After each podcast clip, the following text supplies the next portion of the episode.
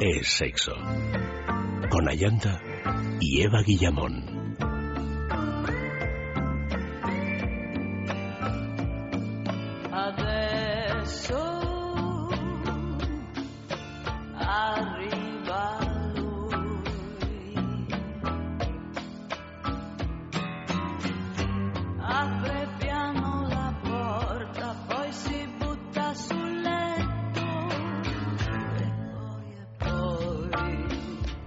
Muy buenas noches, queridos amigos. Bienvenidos a esta edición de Sexo de Juegos. Esta noche, una vuelta al cole erótica. Nuestra dirección de correo electrónico sexo arroba es El Facebook es sexo y el Twitter arroba es sexo radio. Las vacaciones del verano marcan el fin de un ciclo, pero el inicio de otro en el que puedes repetir los mismos errores o renovarte para alcanzar la plenitud. Para esta vuelta al cole te proponemos poner atención en tus prácticas eróticas, probar aquello que siempre has deseado y descubrir cosas que ni te habías atrevido a imaginar.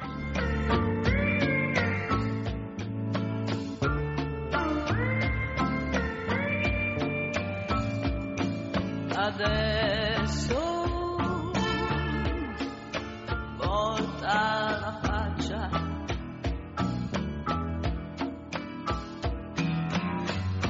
Questa è l'ultima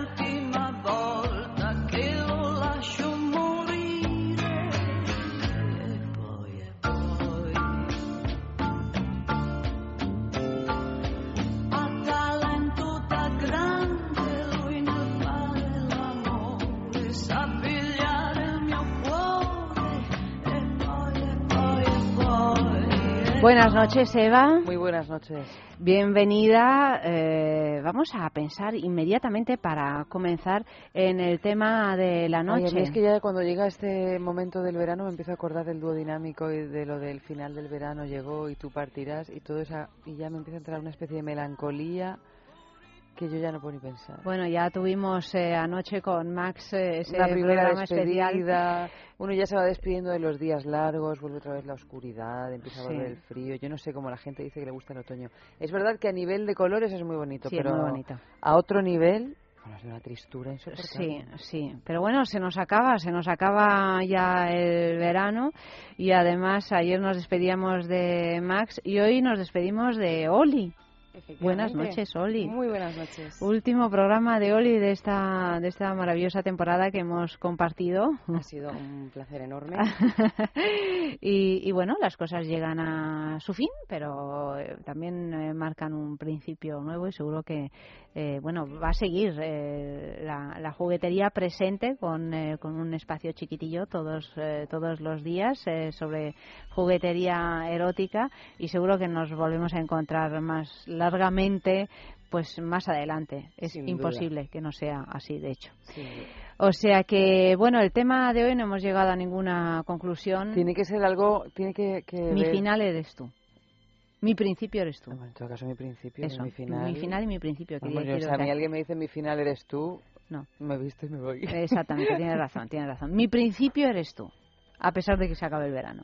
Mi principio eres tú. Este es el tema de esta noche. Enviad mensajes con este tema a sexo.radio.fm o si no al Twitter o al Facebook y ya sabéis que el premio es un fin de semana en el balneario de La Ermida. Fantástico lugar que la verdad es que apetece ir en cualquier momento del año, en verano, en otoño, en invierno, en primavera, pues siempre es un gustazo ir al balneario de La Ermida. Mirad toda la información en www.balneariolahermida.com y os recordamos que, que el premio lo damos todos los jueves en Es la Mañana de Federico eh, de once y media a doce de la mañana sabremos quién se lleva ese premio, simplemente por escribir un mensaje.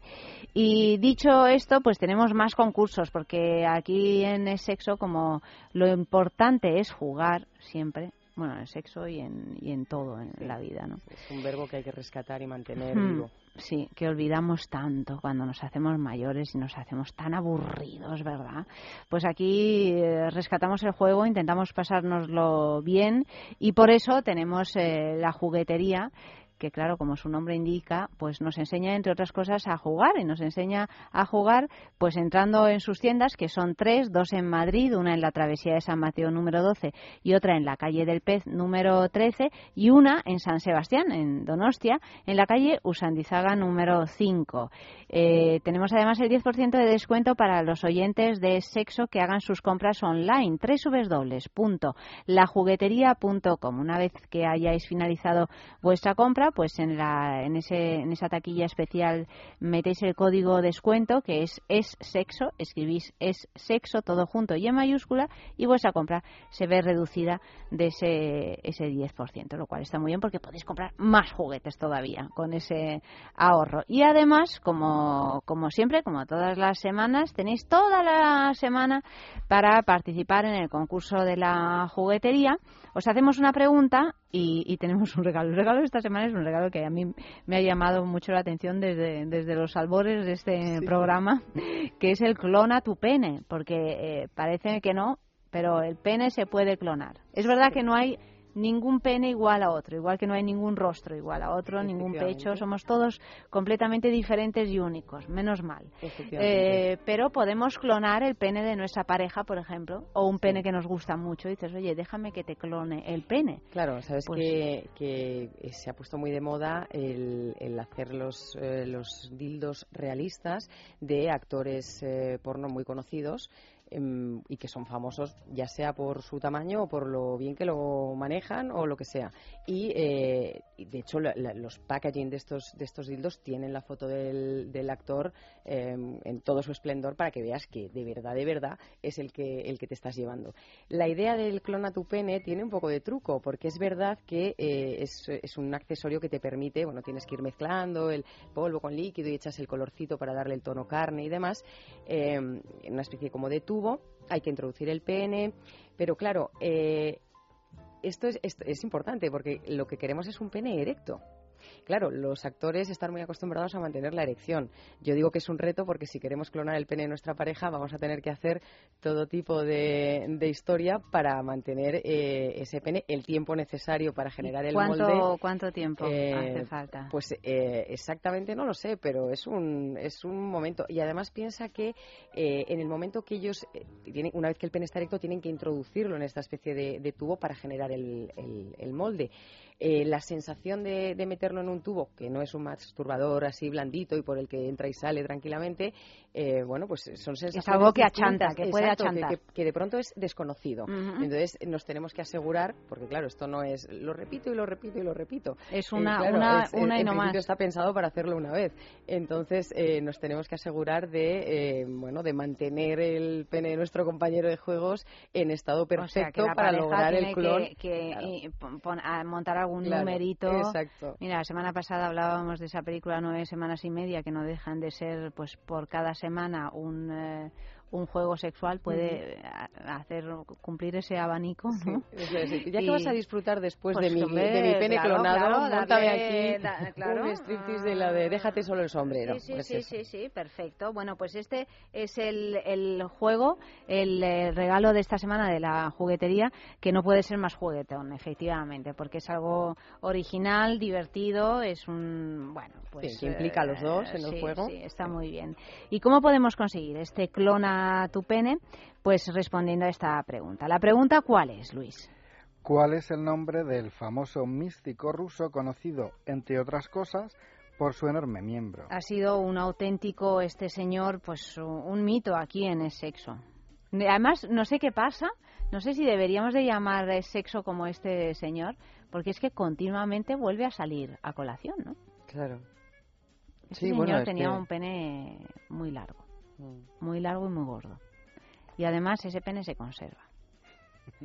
Se conserva. Está un poco verde, pero se conserva. Bueno, no está Tiene un color, está... está bajo formol. ¿Cómo se llama así? Está momificado. Momificado, disecado. Disecado. Es un pene que generó tantas envidias que este señor acabó asesinado de mala manera. Además, parece ser que es que no conseguía ni asesinarle. Tenía una, una fuerza bruta, él, aparte de su potencia sexual tan tremenda, que bueno, que para, para matarle tuvieron que ver- verdaderamente hacerlo entre, no sé cuántos eran, pero además una multitud. tuvieron que hacerlo en varias veces, ¿no? Sí, Porque sí. lo mataban, mm, resucitaba, lo mataban, Sí. resucitaba. Pensaba que estaba muerto y no, pum, se. Volvía, e- era como, no sé, como una película de terror aquello debió ser. A mí me pasa una cosa curiosa con este nombre en concreto y es que leyendo hace muchos años una novela, en un momento dado el protagonista está contando que bueno, de pronto cae en una cena y va diciendo quiénes estaban y estaba este, Señor. este nombre en concreto. Y estaba sentado a su lado eh, y decía, me llegaba un fuerte olor a queso de cabra agrio y ya no pude desvincular lo uno con lo otro. Entonces, cada vez que veía en un libro de historia, de tal, de lo que fuera, ¡pum! Yo volvía a oír al, al protagonista de la novela. el olor a queso de cabra agrio. Sí, el olor de a queso, de- fuerte olor a queso de cabra agrio. Y claro, ¡Qué eh, horror! Me, me pareció. Eso te iba a decir, digo, menudo olor. Claro, y es como, jo, qué, jo, qué puñeta, ¿no? Porque Qué ya es- puñeta, porque además era un conquistador, por lo visto. Por eso que es que me da igual el tamaño del miembro. Yo no puedo dejar de, de pensar que olía a fuerte queso de cabra Lo peor es que no sé si te pasa lo mismo cada vez que oyes la canción de Bonnie M. No, con la de Bonnie M, como desde cría la bailoteaba con mi hermana eh, utilizando el cepillo de pelo como si fuera un micrófono, pues ya lo tengo un poquito más ligero. No, Eh, me- no, no, no huele a queso de cabra agrio. Hay que decir también, como una pista más, que en eh, Rusia, en Moscú, hay un famosísimo local, que es así un local así como muy, muy divertido, por lo visto, yo no he estado nunca y tal, que se llama así. Ajá. Bueno, esa También es lo- una pista Difícil. así para los de Para los los del. National Geographic. Bueno, para los, los rusos que nos escuchan. Oye, hay mucha gente que nos escucha desde Sudamérica. ¿Habrá algún ruso por ahí? o Digo algún yo, ¿no? ruso que hable castellano. También. Porque si no, Sí, oye, está Madrid lleno de rusos, perdona. es verdad. Ah, Pero no te creas que muchos de ellos no hablan castellano. Bueno, para los rusos que hablen castellano, para los que hayan estado en Moscú y hayan estado eh, concretamente en este lugar, otra pista, venga, va. Luis, ¿tenemos otra pista? Mm, Yo mm, juraría que también hay una canción de Fangoria. Que Sí, la pusimos. Hombre, la, la hemos puesto, efectivamente. La pusimos mm, ni más ni menos ayer. No, no, no os la vamos a poner, eso, ya la pusimos ayer, no os la vamos a poner porque si no ya esto está absolutamente tirado. Pero bueno, o sea, mm, participar, mandad un correo a sexo arroba esradio.fm y entre todos los que ace- acertéis por sorteo, uno de vosotros se llevará este clon a tu pene. que, que desde luego estoy segura de que si gana un hombre o una mujer, indistintamente, va a sorprender a la pareja. ¿eh? Y desde luego no sé si lograrán clonarlo, pero que se lo van a pasar bien en el, Seguro. en el proceso, no me cabe duda. Seguro, seguro. Y además, oye, el, el orgullo de él, de haber conseguido hacer Claro. ese regalo a, a él o a ella, ¿no? A su pareja. Sí, sí. Dicen, mira, mira, mira, mira, mira lo que hay aquí. Y de verlo separado de su cuerpo. Es que tiene eso, aquel, esto. Lo ¿no? que yo no sé si luego te pasa Todavía no los hacen en cuando- 3D, o sí. Los, estas técnicas que veíamos el- también hace un tiempo que, que pueden hacer una estatuilla de tu persona perfectamente. Pero eso es mediante una foto, hombre, es en 3D. Pero La- claro, la, clonación pero- del pene, esperemos que Está sea en claro, sí, 3D. sí, No, pero digo, a- mediante una foto en 3D también Hombre, podrían lo que clonar es tu que pene, eso ya ¿no? es una... Que, bueno, claro que pueden. Si pueden hacerte una estatua de tu cuerpo en 3D. Ya tienes que ir ahí, mantener la O sea, en erección, 3D, pero- mediante una fotografía que se realiza en 3D. Sí. Claro, una- toda estatua es en 3D, Sí. claro. No, no, sí, sí, pero Es el decía la procedimiento, ¿no? técnica Hasta esta que- de, de- Claro, lo de que pasa es que necesitaría un- unos medios tecnológicos que me parece que no podríamos comprarlos. Qué lástima. Yo no sé si luego te pasa además como cuando te escuchas grabada por primera vez que dices, de verdad, esa, Esa no es soy mía? yo. Esa no soy yo. Esa no soy yo. No sabemos si cuando ven el clon es de, ¿de verdad esto es mío? Eso no el, el o mío es más grande. Seguro. Yo lo veía mejor desde arriba, ¿no? Pero es, que, pero es como la voz, que uno tiene claro, una perspectiva siempre determinada, como o de los pechos o de sí. todo, que por mucho que te mires en un espejo no dejas de tener una perspectiva muy limitada y como la voz, ¿no? Tú la escuchas de puertas para adentro. Claro. Cuando la escuchas de puertas para afuera o cuando de repente ves el pene enfrente de tus ojos, tu propio pene, dices... El efecto de la voz, de todas maneras, es una de las cosas más curiosas, o sea, que nosotros nos escuchemos la voz de una manera diferente Claro. a la que realmente escuchan los, los demás. Es Eso es- eh, y además es que da hasta un punto de, de, de- de frustración, porque claro, es algo incontrolable. Tú piensas que tienes una voz de una manera, que estás articulando de una manera, y todo el mundo está escuchando otra cosa, que tú además no puedes maniobrar todo eso.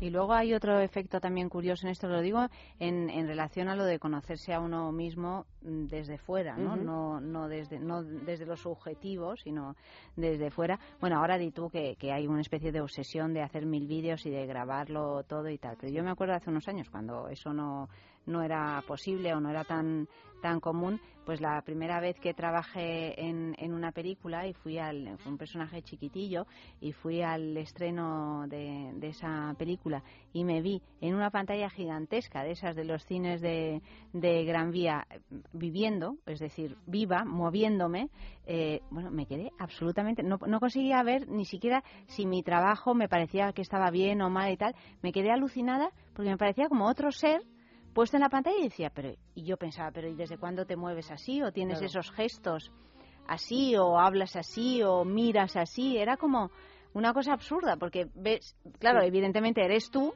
pero no te no te puedes reconocer porque no tienes esa Sí. esa imagen de ti mismo en absoluto. Sí, esto le pasó también a, cuando eh, en la, la juguetería organizamos eh, el Festival de, Cine para Adultos en, en Madrid, un festival de pospornografía. Proyectamos una de las películas, teníamos muchos directores y actores invitados, y una de las actrices que se, que se veía por primera vez en pantalla grande de cine eh, se emocionó y se puso a llorar. Y al preguntarle eh, qué le pasaba, decía, es que tengo en mi carrera cientos de escenas eh, rodadas y jamás me había visto eh, tan grande, o sea, en, un- en una No, no, es pantalla que- tan grande. es que es- Estaba es impactada. Hmm. muy impresionante realmente. Ahora ya los cines es difícil ir a un cine de estos de Sí. pantalla gigantesca, ¿no? Pero realmente Dios mío, Sí. qué susto, ¿no? y luego te puedes gustar o no, pero es muy es muy es muy raro. Bueno, en todo caso, si alguien consigue clonar su pene, pues nada, nos contáis Sí, que nos qué tal ha ido la, la experiencia. Tenemos aquí ocho beneficios saludables a la hora de practicar el sexo. Vamos allá.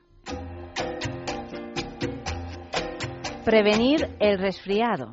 Tener relaciones sexuales de manera usual una o dos veces por semana provoca mayor secreción de la hormona dihidroepiandrosterona, DHEA, acrecentando hasta un 30% los niveles de los anticuerpos denominados inmunoglobulinas, in- perdón, inmunoglobulinas A, lo que favorece los mecanismos de defensa frente a enfermedades como el resfriado. Prevenir malestares cardíacos. La práctica sexual de dos o más veces a la semana reduce en un 50% la posibilidad de un ataque al corazón, en comparación con los que tienen relaciones íntimas menos de una vez al mes, según un estudio realizado por la Queen's University de Belfast. Prevenir el estrés y la ansiedad. Durante el acto sexual se liberan hormonas como las endorfinas y la oxitocina. La primera genera una sensación de bienestar y un estado de euforia, mientras que la segunda aumenta los niveles de serotonina y dopamina, sustancias relacionadas con el humor y el bienestar. Reducir el dolor. Antes del orgasmo, la oxitocina se eleva hacia cinco veces respecto a su nivel normal, lo que ayuda a la producción de endorfinas que, además de los beneficios ya mencionados, también alivian cualquier tipo de dolor, desde una migraña hasta una artritis.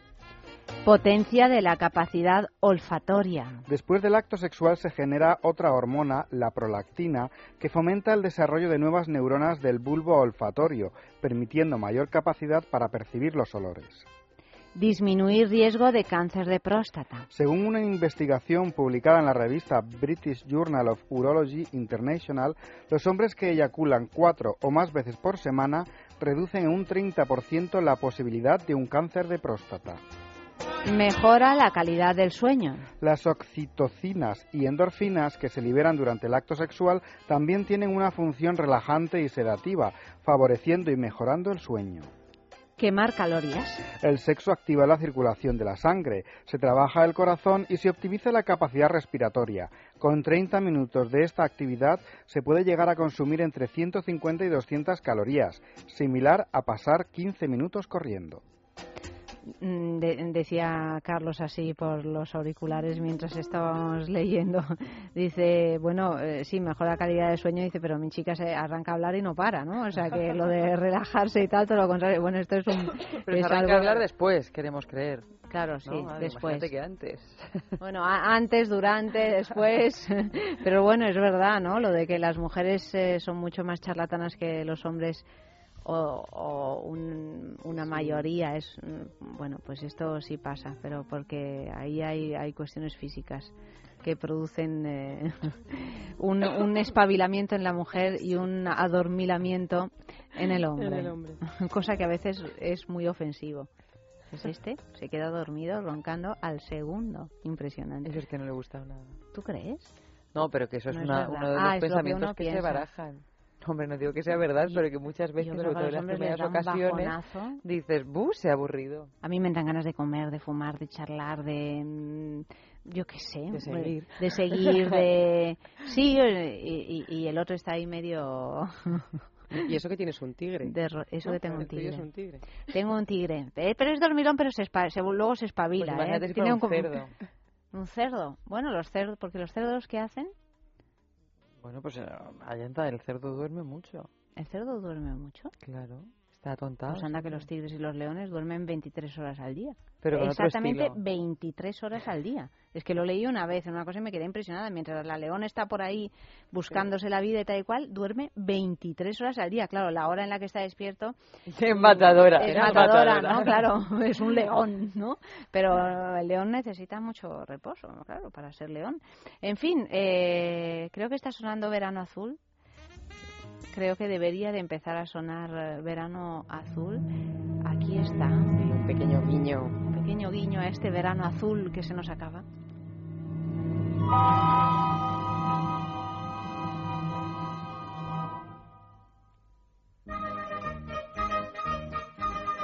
Sigue sacándonos sonrisas, ¿eh? Es tremendo. Es que es tremendo. Pero ¿qué ha pasado con esta serie que además la han repuesto? Sí, es lo que os iba a decir, que La han repuesto. también en un canal que ahora no recuerdo, de pronto dije, no, es verdad, pero sí. Sí, pero además a mí cada vez que la reponen... una vez al año, yo creo. Bueno, pero es que yo no la he vuelto a ver, pero cada vez que la... porque no tengo tiempo de ver la tele y tal, igual. pero cada vez que la reponen digo, ay, me encantaría volver a un verla. trocito, ¿no? Es un, es un reflejo bastante interesante de cómo eran las relaciones eh, de pareja y con los hijos en esa época. ¿eh? Sí, sí, sí, Porque claro, nosotros cuando éramos críos lo veíamos solo desde el lado de los críos, pero luego siendo adulto empiezas Claro. a ver la relación que tenían los padres y telita Y marinera. había algo de sexo también, ¿eh? Había, había. Al final del verano, como siempre. Claro, suele Claro. pasar, suele pasar, de ahí nuestro guiño. Espero que os hayáis espabilado antes y, y hayáis hecho algo más al final del verano que no solo hoy, no. Claro. O sea, como decía mi padre, no dejes todo para el final. Hombre, claro, Lo decía claro. con los estudios, pero entiendo que es aplicable a otras. que luego se te apelotona Exacto, todo te y, es una claro no damos a todo. Bueno, el final del verano suele venir acompañado de la conocida depre postvacacional. Por Ay, un lado, ay, ay, ay. quienes han disfrutado de una historia de amor bajo la luna estival caen en un estado melancólico que hace que volver a la rutina diaria sea casi un castigo Ay, qué divino. pena, qué pena más grande me está dando. Totalmente. Por otra parte, los menos afortunados, esto peor todavía, en, en lo que a amores veraniegos se refiere, ven como el calendario avanza inexorablemente sin siquiera tener recuerdos carnales a los que recurrir para evadirse. O sea que es la depresión doble, ¿no? Exactamente, Porque en toda regla. no, bueno, no- llegas a perder ganas de volver nada. a tu rutina. Sí, pero no llegas a perder nada porque nada ganaste. O sea, No, pero bueno, yo qué sé, a lo mejor vuelves a tu rutina que es todavía peor. Estabas esperando el verano para ver si se movía ficha. Sí, ¿no? Que es esta época en la que Y- nada todos nada. como más eh, alebrestadillos, más eh, entregados. ¿Más qué? ¿Qué has dicho? Alebrestados. Alebrestados, es me muy bonita encanta. esta palabra, sí. Me gusta, me gusta. Y más guapos también, que nos ponemos más guapos. Claro, sí. Sí, sí, sí. Pues claro, si en ese momento no se te dio bien. Si ni siquiera en ese momento te va bien. Mala eh, cosa, ¿eh? Claro. Bueno, pero oye, no vamos tampoco a deprimir todavía No, más no, a los que no. no se les ha dado bien. Que aquí hay, hay- hay respuestas para todos los casos. En todo caso, para nosotros en la juguetería, la vuelta al cole es además el momento perfecto para hacer toda una declaración de intenciones personal. Más o menos como la que hacemos en Año Nuevo, pero enfocada por completo a que el curso que empieza sea el curso en el que llegues a disfrutar de la sexualidad que verdaderamente quieres. Así que esta noche, Año como nuevo. propósito, exactamente, vamos a daros ideas para que independientemente del verano que hayáis tenido, el próximo mes sea el comienzo de un estupendo año sexual. O sea que nada de depresión post-vacaciones. No, no. no, no, no, no. Es una pérdida de tiempo. Si ya fue, ya fue. Es decir, de que no sirve regodearnos en lo que pudo haber sido. Vamos a ver lo que puede ser en, en, en, positivo siempre. Y hemos dividido, eh, bueno, pues como en tres bloques o tres perfiles grandes de, de posibilidades. Eh, para enfocar el, el, mes de septiembre que entra. Si eres de los que disfruto de un amor de verano. Además de contar a tus amistades con todo lujo de detalles todo lo que has vivido, vamos a dar algunas ideas. Por ejemplo, sal a pasear por la playa, el parque o las calles de tu ciudad. Y llora. ¿Qué va, qué va? Con una bala con mando a distancia. ¡Anda! Claro. Te introduces la bala, pero esta vez el mando no se lo das a nadie, te lo quedas tú. Y te dedicas a pasear por la ciudad o por la playa o a sentarte en un parque y rememorar desde ese placer íntimo absolutamente, que además tú manejas en función de hasta dónde quieres llegar, pues los momentos interesantes que has vivido a lo largo del verano. Oye, a vosotros os pasa esa cosa que a mí me parece extraordinaria cuando pasa, sobre todo, pues yo que sé, al comienzo de las relaciones, cuando hay una historia que te, ha, te ha gustado especialmente y tal, que estás así como tranquilo, pues en el autobús o en el metro, andando, andando por la calle y tal, y de repente te acuerdas de algo que puede tener que ver con el sexo, puede tener que ver con el amor y tal, y tienes como una especie de microorgasmo. Sí, da un vertigo como hay un, un, un, una mariposilla. Como claro. una mariposilla que es como, no, es un orgasmo, porque bueno, pero es algo así como de... como una especie de espasmo. Eh, a mí me encanta cuando claro, pasa eso. Ahora ¿eh? imagínate que claro, ya recopilas... Claro. ¿no? a mí me encanta, dice así Toda como la si fuera una innovación. Pero es verdad. no, es, es, es, muy, es muy, es muy gusti, gustosito. Y, y, no te pasa tantas veces en la vida, o sea... Bueno, yo creo que hay una época en la que te suele pasar más, sobre más, todo al principio, cuando estás así joven. como todo, con toda flor de piel. Mm, claro. No sé si más joven, creo que cuando la relación es más joven. Eso, eso, digo, sí. al principio, claro, Mm. sí, sí, de la sí, cuando estás sintiendo más este novedoso, tipo de ¿no? sensación que más extraordinario. pensar te da como un... Claro. Sí, pues puff. que en vez de dejarlo a, bueno, al libre albedrío y que de pronto Pues aparezca le uno, añadimos la bala. claro, recopilas toda una serie de instantáneas eh, que has atesorado y, y bueno, y te vas a un entorno de tu ciudad que te guste y aprovechas para hacer el despliegue mental y recordatorio de, de todo eso, acompañado con, por ejemplo, pues eh, un Laila de Lelo o cualquier otra bala con mando a distancia que te permita de una manera discreta, bueno, pues sacar tu placer a la calle y vivirlo cuantas veces quieras y, y como tú quieras. Sí, lo que no puedes hacer es salir con el conejo este de, Claro. de sexo en Nueva York que tuvimos la semana Sí. pasada.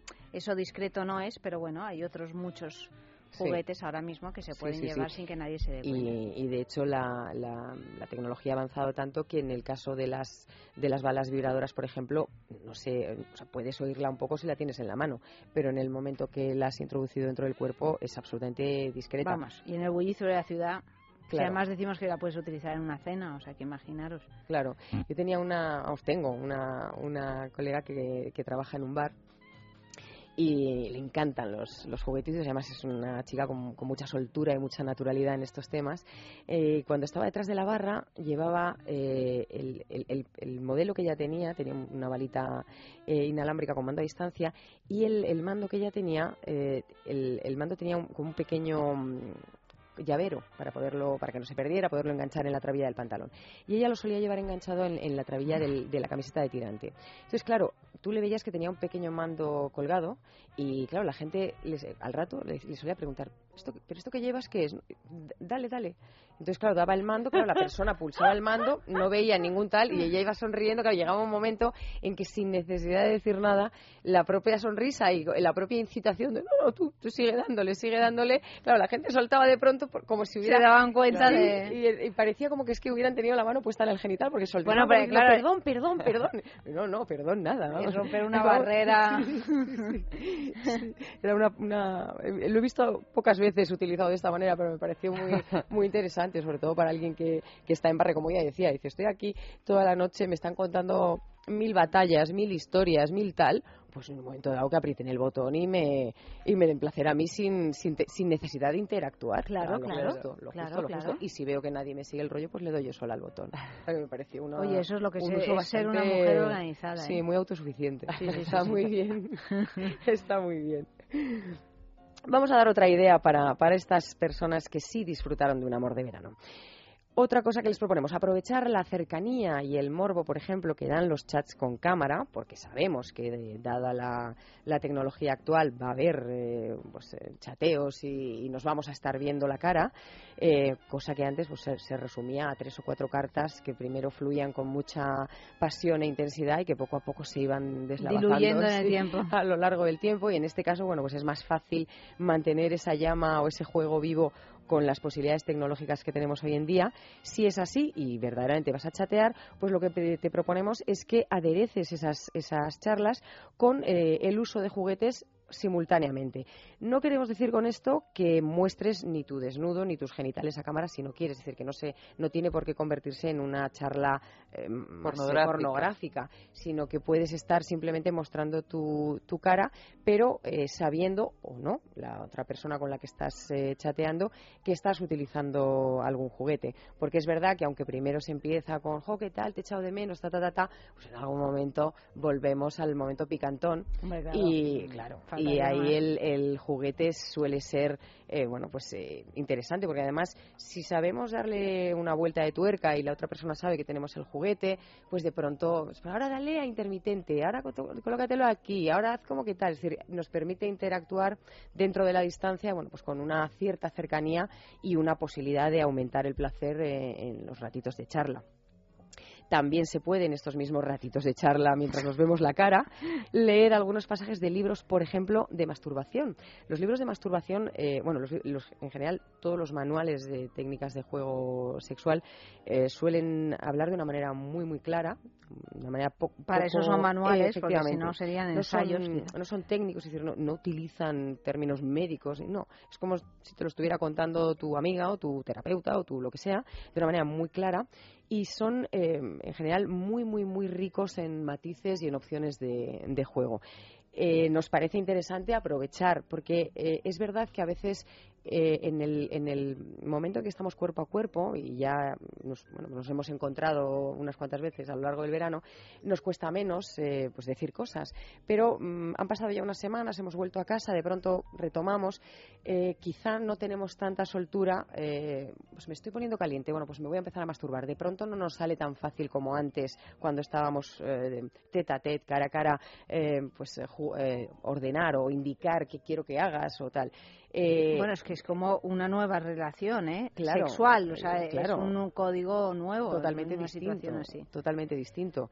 Y eh, en este caso, los manuales, además de que son muy útiles cuando los utilizamos como manual de, lectura en casa para, para nuestros eh, juegos en casa, son muy interesantes también como accesorio para ayudarnos a ser nuestra voz eh, con una excusa. Es decir, yo no te estoy diciendo directamente que hagas tal, porque igual me está costando, pero si el juego es que voy a leer un pasaje en el que empiezas a masturbarte, en realidad lo que estoy poniéndole es voz a un texto que está en un libro. Entonces ya es mucho más eh, relajado hacerlo y eh, nos sirve para que la, persona que tenemos enfrente, independientemente de que nos esté mostrando sus genitales en ese momento o no, bueno, pues vaya siguiendo nuestros pasos y de esa manera podamos tener un, juego también bastante recíproco y, cercano, a pesar de que a lo mejor nos separan pues miles de, kilómetros.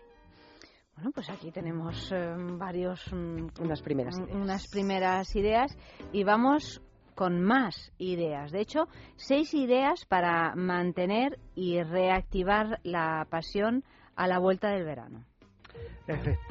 efectivamente. Primero, no limitar las relaciones sexuales a un horario y una ocasión determinada, aprovechando cualquier oportunidad, sea de día o de noche.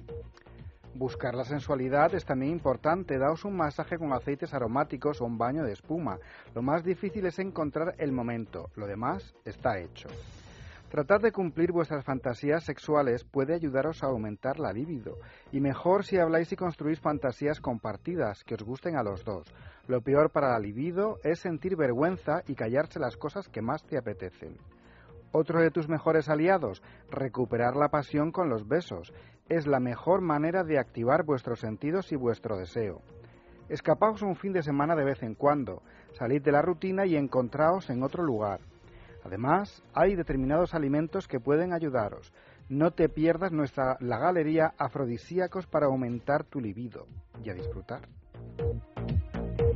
Pues disfrutamos también eh, con el sexo en la calle, que es una sección mm, muy divertida y en la que hacemos preguntas mm, íntimas. Exacto, efectivamente. la vuelta al cole siempre es un buen momento para la renovación y en este caso les hemos preguntado cuál es ese producto erótico, ya sea juguete o procosmética o incluso lencería, que nunca han tenido y que les gustaría formar parte de su fondo de armario sexual.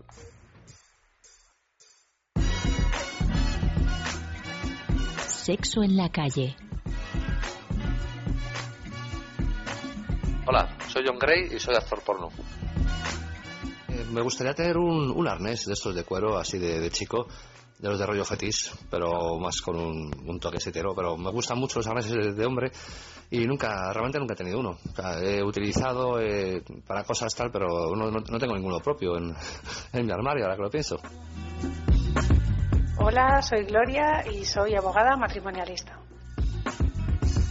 Pues mira, lo que me encantaría poder tener y de momento no se ha dado es mm, una pieza de látex de estas maravillosas. No sé si tipo conjuntito mm, de ropa interior o algún body, algún tipo de, no sé, o algo, vestido de estos pegadísimos de látex increíbles. Mm, por ahí yo creo que andarían los, los tiros. Y si no, pues algo de cuero tampoco estaría mal. Hombre, tengo un corsé, pero bueno, yo creo que sería algo de látex, sí. Me gusta, me gusta. Y de momento no, no lo he tenido. Hola, soy Carlos Trova y soy cantante. Nunca he tenido... Eh, hay unos simuladores eh, de, de vagina, vaginas enlatadas la llaman a veces, pero es que hay uno en concreto que se puede pegar en la pared o en cualquier superficie y adopta diferentes posturas. Me encantaría probar ese juguete. Me llamo Sonia, soy hipnoterapeuta especializada en adelgazamiento, tengo 52 años. Definitivamente lencería erótica. Eh, un corsé, un corsé de cuero, un fantástico corsé hecho a la medida de cuero, geniales, maravillosos, estupendos, que no he tenido pues fundamentalmente porque son caros. Y toda la lencería en general, me gusta mucho la lencería, tengo alguna, pero me gustaría tener más lencería fantástica erótica, fundamentalmente un corsé con liguero, por ejemplo. Los ligueros me gustan mucho. Hola, soy Pelayo y soy publicista. Siempre me ha gustado, me, gusta, me gustaría tener una prenda de látex. Pues puede ser una máscara, pues una camisa, lo que sea, pero algo de látex. Nunca he tenido una y la verdad que me encantaría tenerla.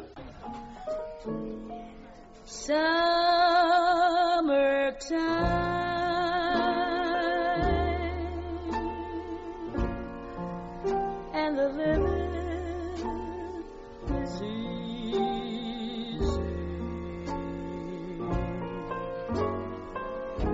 Fish are jumping and the cotton is high.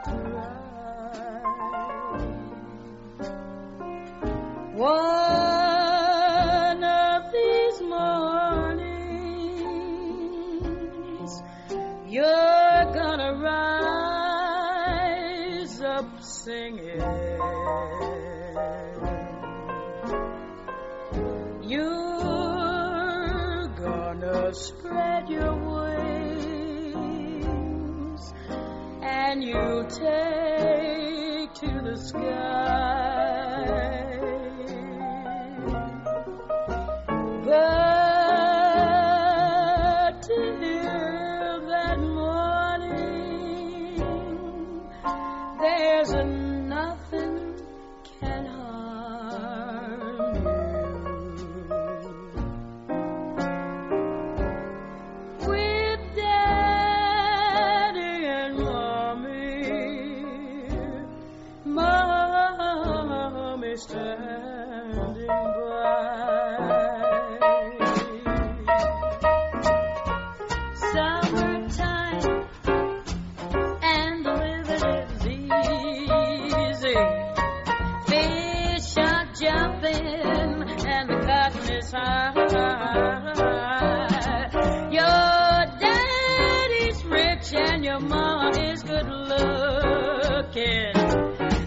Quiet, keep still. Shh. Hush, little baby, don't you cry. One of these mornings, one of these mornings, you're gonna wake up singing. You're gonna spread your wings and you take to the sky.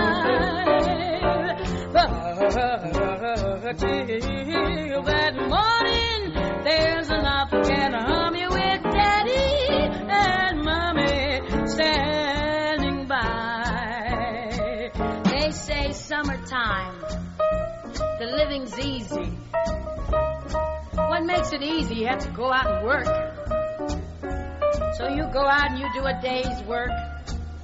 It's so warm, it's so hot, you perspire.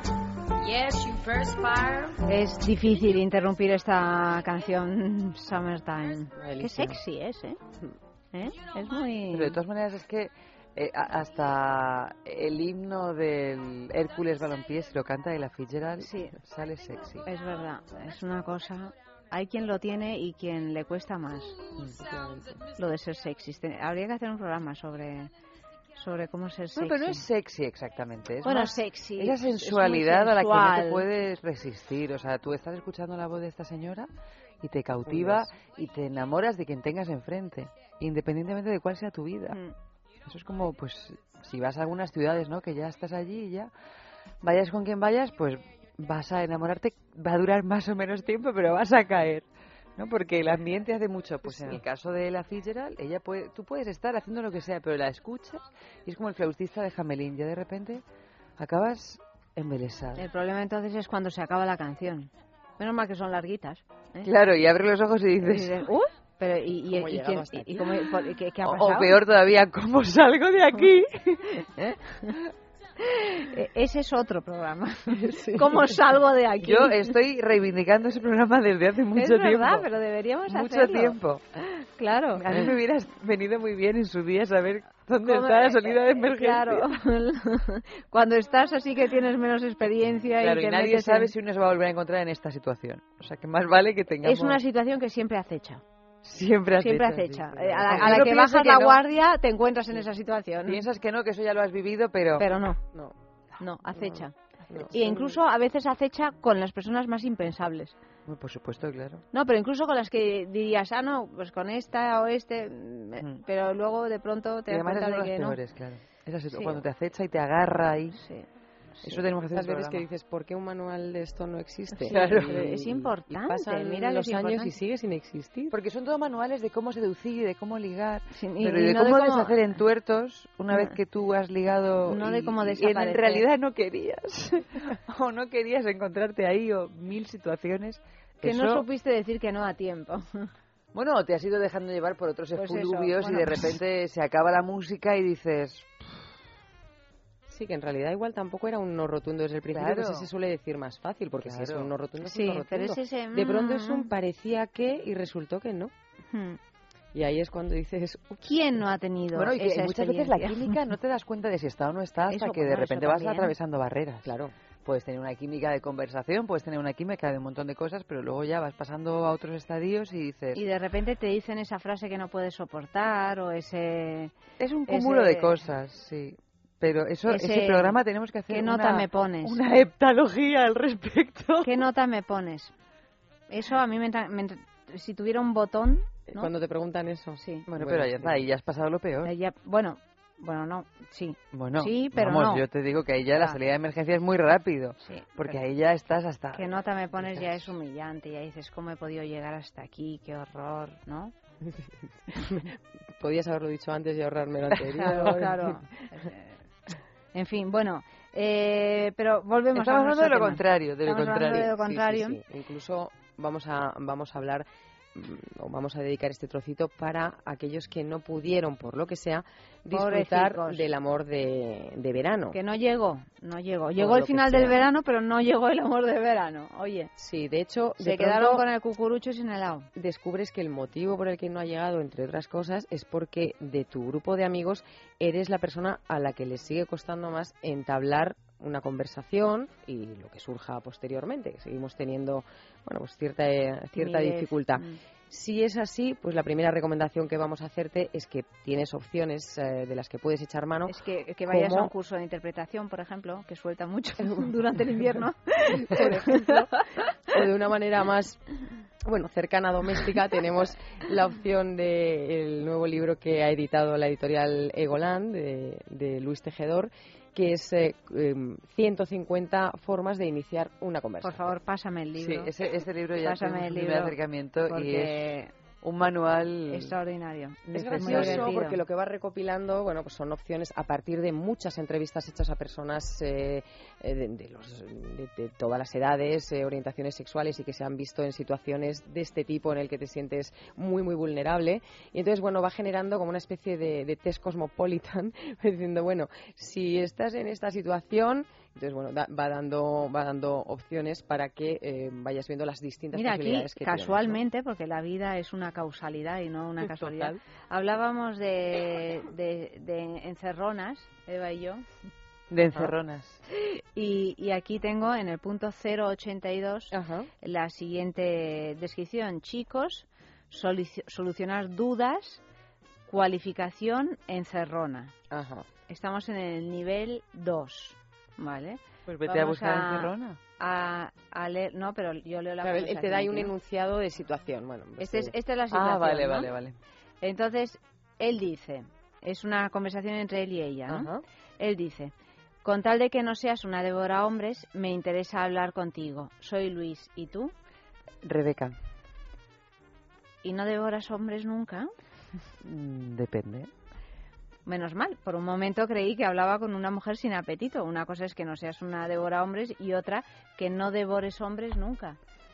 ¿No te gustan las devora hombres? Al contrario, me gustan demasiado. No quería enamorarme en la primera fase. Frase. Bueno, esto es... Qué Ahí no sé, conversación, qué conversación. Ahí no o sé sea. si me da más miedo eh, que diga tan rápidamente espero que no seas o que luego en realidad lo que me gusta es que hubiera sido. No me. Si es que, si es que verdaderamente. Pero eh, también cómo sales de esta, ¿no? Claro, hay que A él le gusta paso. mucho ella, ¿no? Sí. Y entonces dice él directamente, te quiero conocer. Ella responde, Es que tengo novio. ah, cha, cha, cha, cha, cha, cha, cha, mítica, ¿cómo? ¿Qué mítica. haces? ¿Qué haces en ese momento? A ver el cerebro, tucu, tucu, tucu, tu.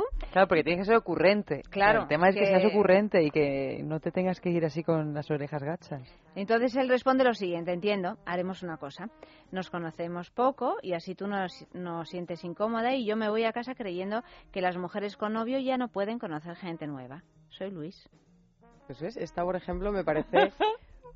Esta más es de enamorarse. Y, y a- claro, y Esta es de enamorarse, afortunadamente de enamorarse. no ha dicho esa que es de botón rojo, como dices tú, de en el momento que dices, eh, tengo pareja, tocan el botón, o sea, y y lo primero que le sale es no, si a mí no me importa, es de Pero- botón rojo No, rapidito. botón rojo, uy, Botón uy, uy, rojo. eso es de alarma. Pero vamos, alarma. eh, ya me has visto la espalda, ya está. Claro. Este, por ejemplo, este Sí. Luis, eh, no, pues tiene otra, tiene otra cosa. Bueno, pues aquí tenemos 150 formas de iniciar una conversación, 75 para chicas y 75 para chicos, porque es verdad que a lo mejor según eh, Claro. el sexo... Hombre, no es lo mismo. No es lo mismo, evidentemente no. y las no encerronas lo y mismo. las... No, no es son las mismas. ser las Es muy mismas. divertido, es un libro divertido hasta para leer sin... eh, Para memorizar. para- Yo creo que es un libro para memorizar. para memorizar. Hay también aquellos que son tan tímidos, tan tímidos, sobre todo hombres, ¿no? Porque tradicionalmente, culturalmente, son los hombres los que tienen que llevar la o tenían Sí, que llevar la voz cantante un poco o plantear los temas de, de conversación, esos que iban con una notita, bueno, que iban y van, con una notita en el bolsillo con posibles temas de conversación a desarrollar, ¿no? Eso bueno, es eso también es de botón rojo. Es de Sí, botón ro- sí, rojo, pero si uno ya sale así, si uno queda ya con alguien en ese estado psicológico de debilidad y de fragilidad, fatal, ¿eh? Pero además es que en realidad todos tendríamos que hacer unos cursos de improvisación.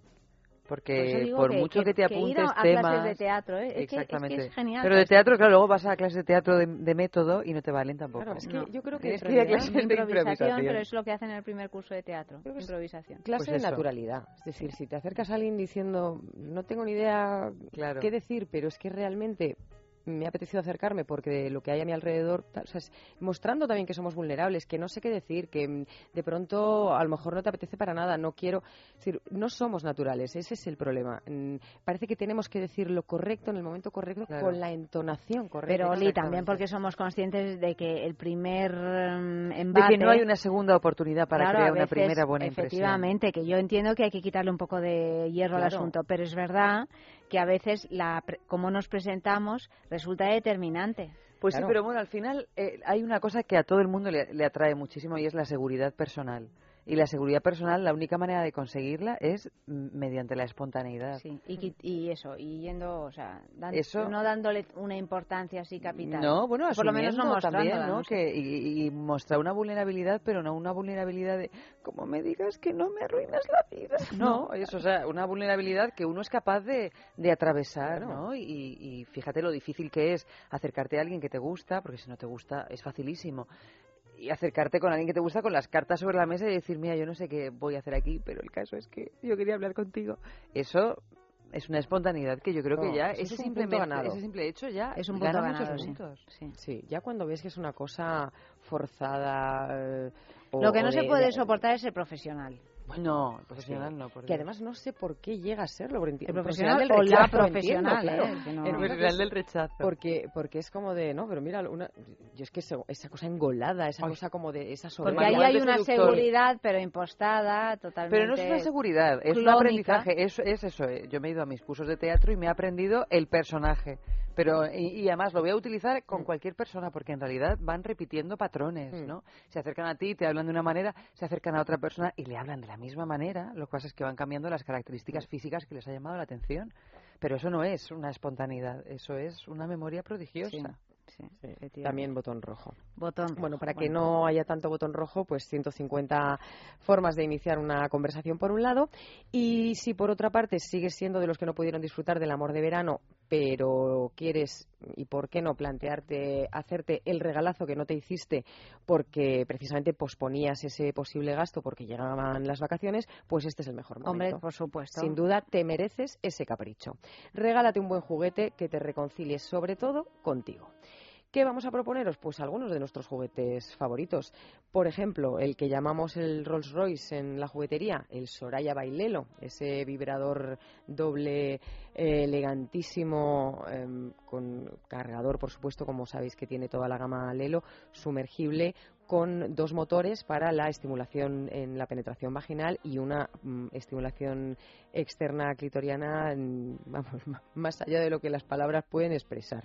Es uno de nuestros juguetes favoritos, además tiene un diseño muy elegante y eh, en vez de tener la parte baja, lo que sería la base del juguete, pues de una manera un poco cilíndrica, como suelen ser eh, en general los vibradores dobles, este tiene una forma de, de asita, ¿eh? para que podamos agarrarlo muy cómodamente tanto si estamos jugando nosotras solas como si alguien está jugando con nosotras o nosotras con alguien. Un montón de opciones, opciones de vibración y un juguete extraordinario para empezar pues este curso con muy buen pie. También tenemos más posibilidades. El Sí. Fifi, por ejemplo, de Fifi, Jeju. otro de nuestros favoritos, también eh, eh, una excelente opción para las personas, las mujeres que utilizan, que quieren un, un vibrador doble pues de alta de alta calidad, lleva incorpora también su, su propio cargador, es sumergible.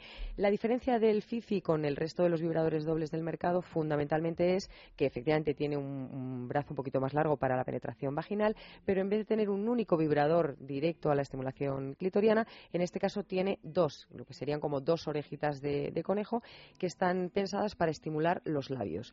Es muy interesante porque la vibración que tiene es una vibración como más grave de lo, habitual en este tipo de, de vibrador, eh, nos permite que la propia reverberación a través de los labios estimule el clítoris de una manera más interna. Es decir, no tenemos toda la vibración directa sobre el capuchón del clítoris, sino que sentimos los labios vibrando y esto hace que el propio clí- clítoris se estimule. Es un juguete perfecto para las mujeres que quieren sentir eh, incluso intensidad en la vibración, pero que no la aguantan directamente sobre el clítoris. La única manera de poder estimularlo pues, de una manera muy cercana y donde podemos jugar con distintos patrones y distintas intensidades eh, es no estimularlo directo, pero, pero sí de una forma cercana y contundente. Y en este caso el FIFI se lleva la palma. Y luego tenemos esa nube de placer que es el Midori. Sí, nuestro pastelito favorito. Nos gusta Mm, mucho. Midori de Eva y a mí nos parece una Sí, sí, a mí me conquistó también. Sí, sí, sí, es que está muy, muy bien pensado. Estéticamente es muy atractivo. Es un masajeador que incluso las personas que tienen poquito más de pudor a la hora de entrar en una tienda erótica o de acercarse a un juguete, generalmente van directos porque parece efectivamente un pastelito, o parece un juguetito, una nubecita, como dices tú.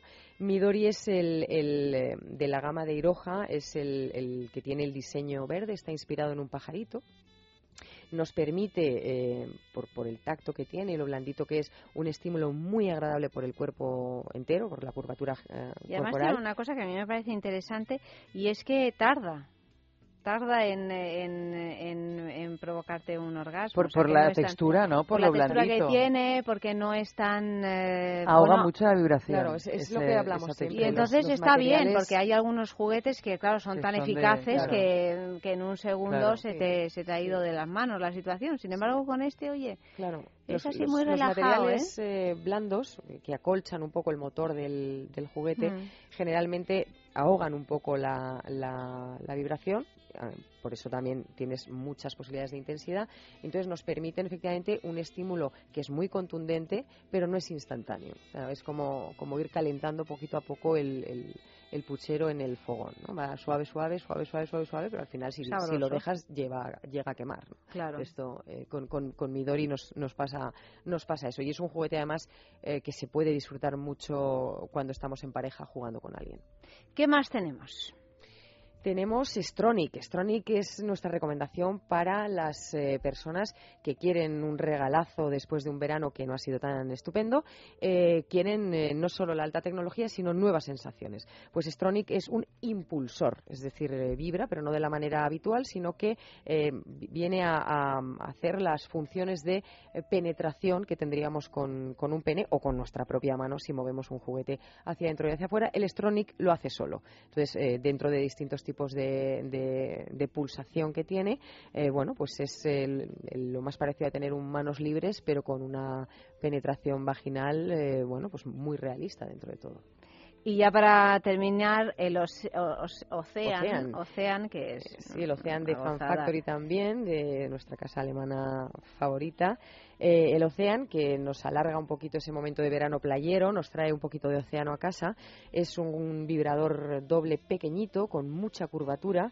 Nos permite un juego muy plural, porque precisamente por esa gran curvatura que tiene, encaja eh, pues desde la planta de los pies hasta la nuca. Podemos ir paseando el, el Ocean por nuestro cuerpo y disfrutando de sensaciones no solo genitales, pero sí muy, muy placenteras. Y como además se puede eh, meter en el agua, bueno, pues eh, ¿por qué no de acompañarnos eh, en un baño interesante, relajante, para, para dar la, la bienvenida a- al nuevo curso de una manera pues, relajada y tranquila y bien. Y para dar la bienvenida a un, a un nuevo curso, a este septiembre que está ya ahí, ahí, asomando eh, el hocico, pues eh, proponemos algunas cosas para que tu vida sexual mejore, pues ya a partir de, de, De ya. de ya. A partir de ya. sea, Independientemente de que el verano haya sido bueno o malo, el curso empieza y nosotros te planteamos qué sexualidad quieres tener este año.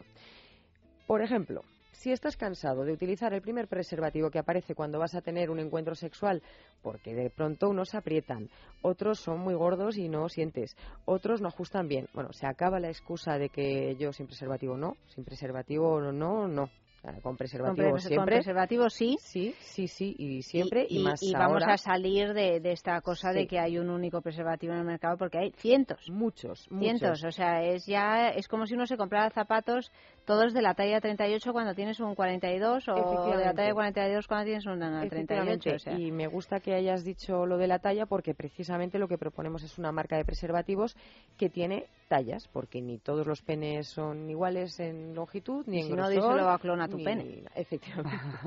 Efectivamente.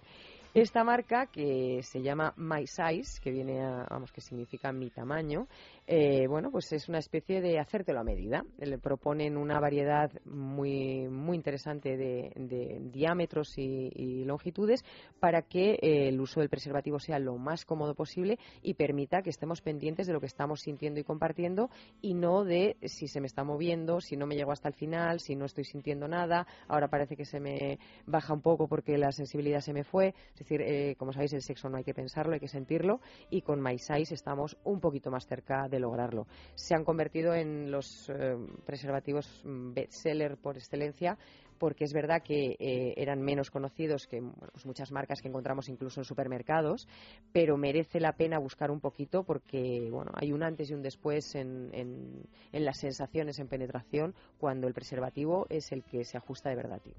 Esto en cuanto a los preservativos y en cuanto a los labios.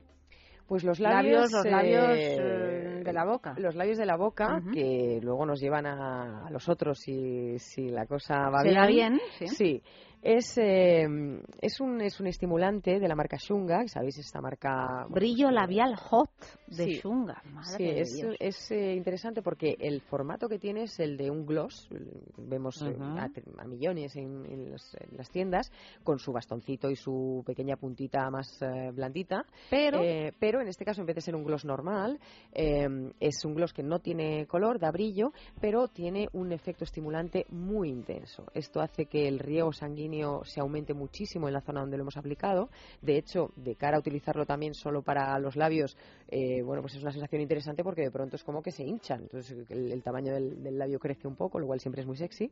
Pero además nos permite que allá donde vayamos posando nuestros labios, eh, bueno, vayamos poquito a poco impregnando la zona con este estimulante y, eh, bueno, como consecuencia vamos a dejar a, a la persona con la que estamos jugando sintiendo mm, que crece un, un efecto de calorcito que va subiendo, va subiendo, va subiendo y que nos permite, además de porque el riego sanguíneo nos aumenta las pues bueno, eh, añadirle un, un algo más a- al juego. eh, que, que si no estuviéramos añadiendo un estimulante. Los estimulantes son eh, grandes amigos. Eso sí, importante si vais a utilizar un estimulante en la zona genital, aunque lo hayamos puesto en los labios para luego ir besando las zonas íntimas, aseguraos de que son eh, estimulantes que se pueden utilizar con preservativo, porque algunos tienen fórmulas muy naturales pero tienen aceite y si hemos masajeado, jugueteado eh, con el estimulante en, el pene, por ejemplo, y después ponemos un preservativo, pues podemos correr, correr el riesgo de que el preservativo se rompa y no queremos. Bueno, esto es importante subrayarlo y luego ya para mm, rematar esta, estos nuevos propósitos para septiembre, creo que no hay ninguna razón, pero absolutamente ninguna razón para que no vuelvan a, a pillarte en encuentros sexuales así poco interesantes, Sí. ¿no?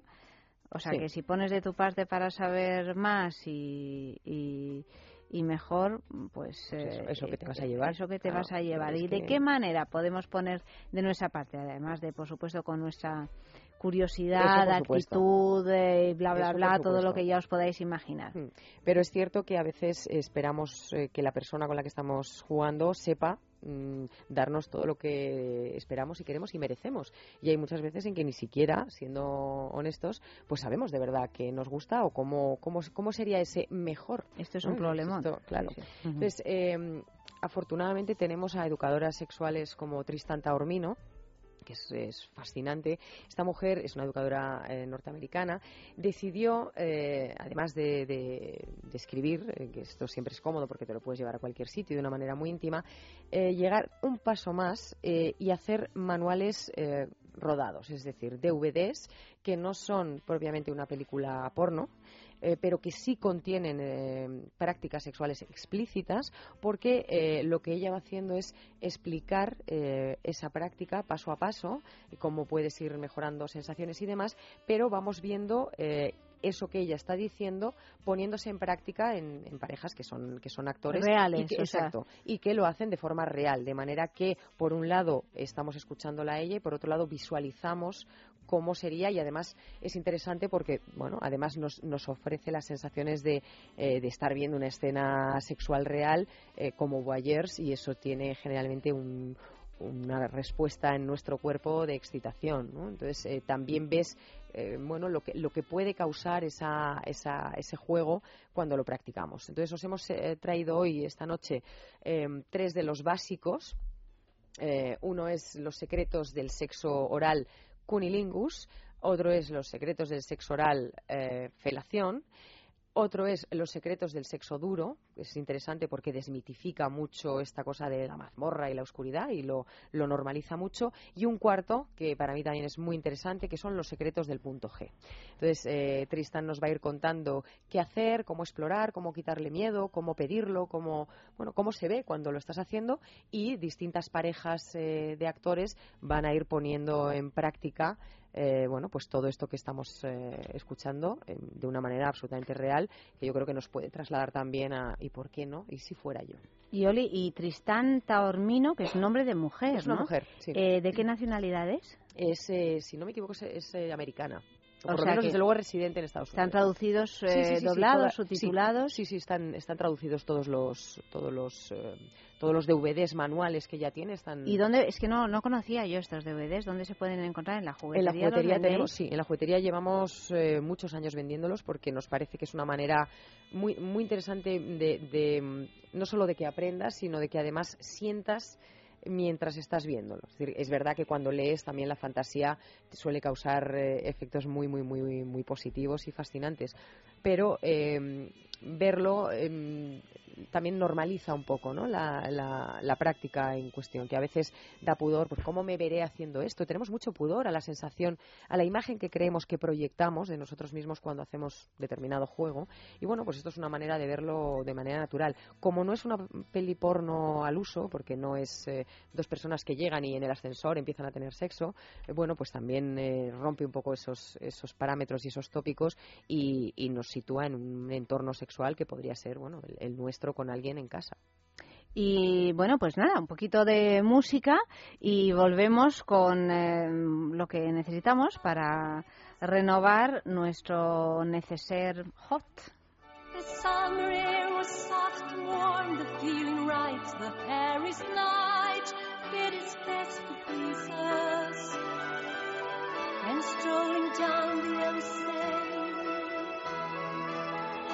had a drink in each cafe.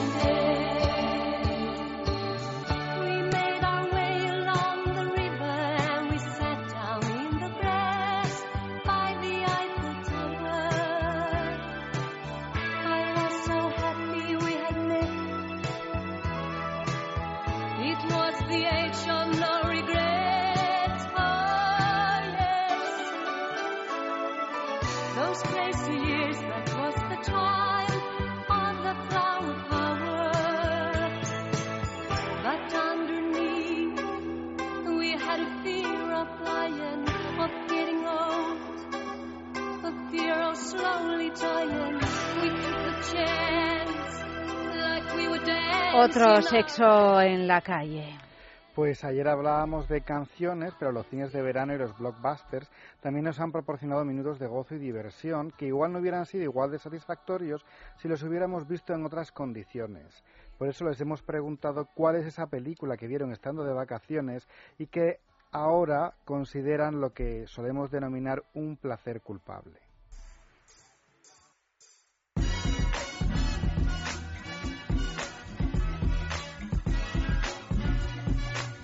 Sexo en la calle. Eh, placer culpable, placer culpable, a ver, no considero ninguna. Pero sí que ha habido diversas películas en diversos momentos con diversas compañías que, bueno, que animaban bastante la cosa. No sé, me acuerdo hace muchos años, joder, desde nueve semanas y media, desde Showgirls, eh, El Amante, no sé, mu- muchísimas películas que sí, que nos han motivado a ver el principio y una vez que ya la peli ha hecho efecto, pues bueno, a pasar del cine. No me viene a la cabeza ninguna película en general, pero sí me viene a la cabeza de cuando era más, mucho más joven, muchísimo más joven, los autocines, ir a ver en coche eh, películas y la verdad es que veía pocas películas. El autocine era un gran lugar erótico para, para con la excusa de ir al cine, tener relaciones sexuales, experiencias, romance. Creo que deberían definitivamente volver los autocines. Pues me sucede que no puedo con Joaquín Fénix, pero sin embargo vi la película de Her y me gustó muchísimo. A lo mejor también influyó, pues eso, verla en un cine de verano, eh, con una persona especial. Entonces, bueno, eh, a lo mejor cambió eso mi visión. Eh, la verdad me encantó. Y eso que Joaquín Fénix no me gusta ni gota.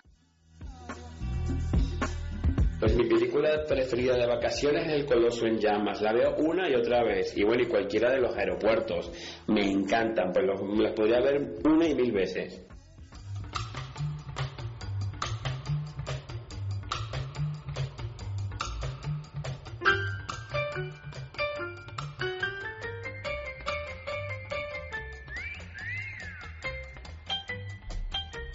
Nos quedan muy poquitos minutos, Oli, para, para que nos hables de esos, eh, de esos juguetes para la reentrée. Sí, Algunos estas, de ellos. eh, novedades que puedes ir incluyendo en tu Neceser. eh, efectivamente. neceser hot. Efectivamente.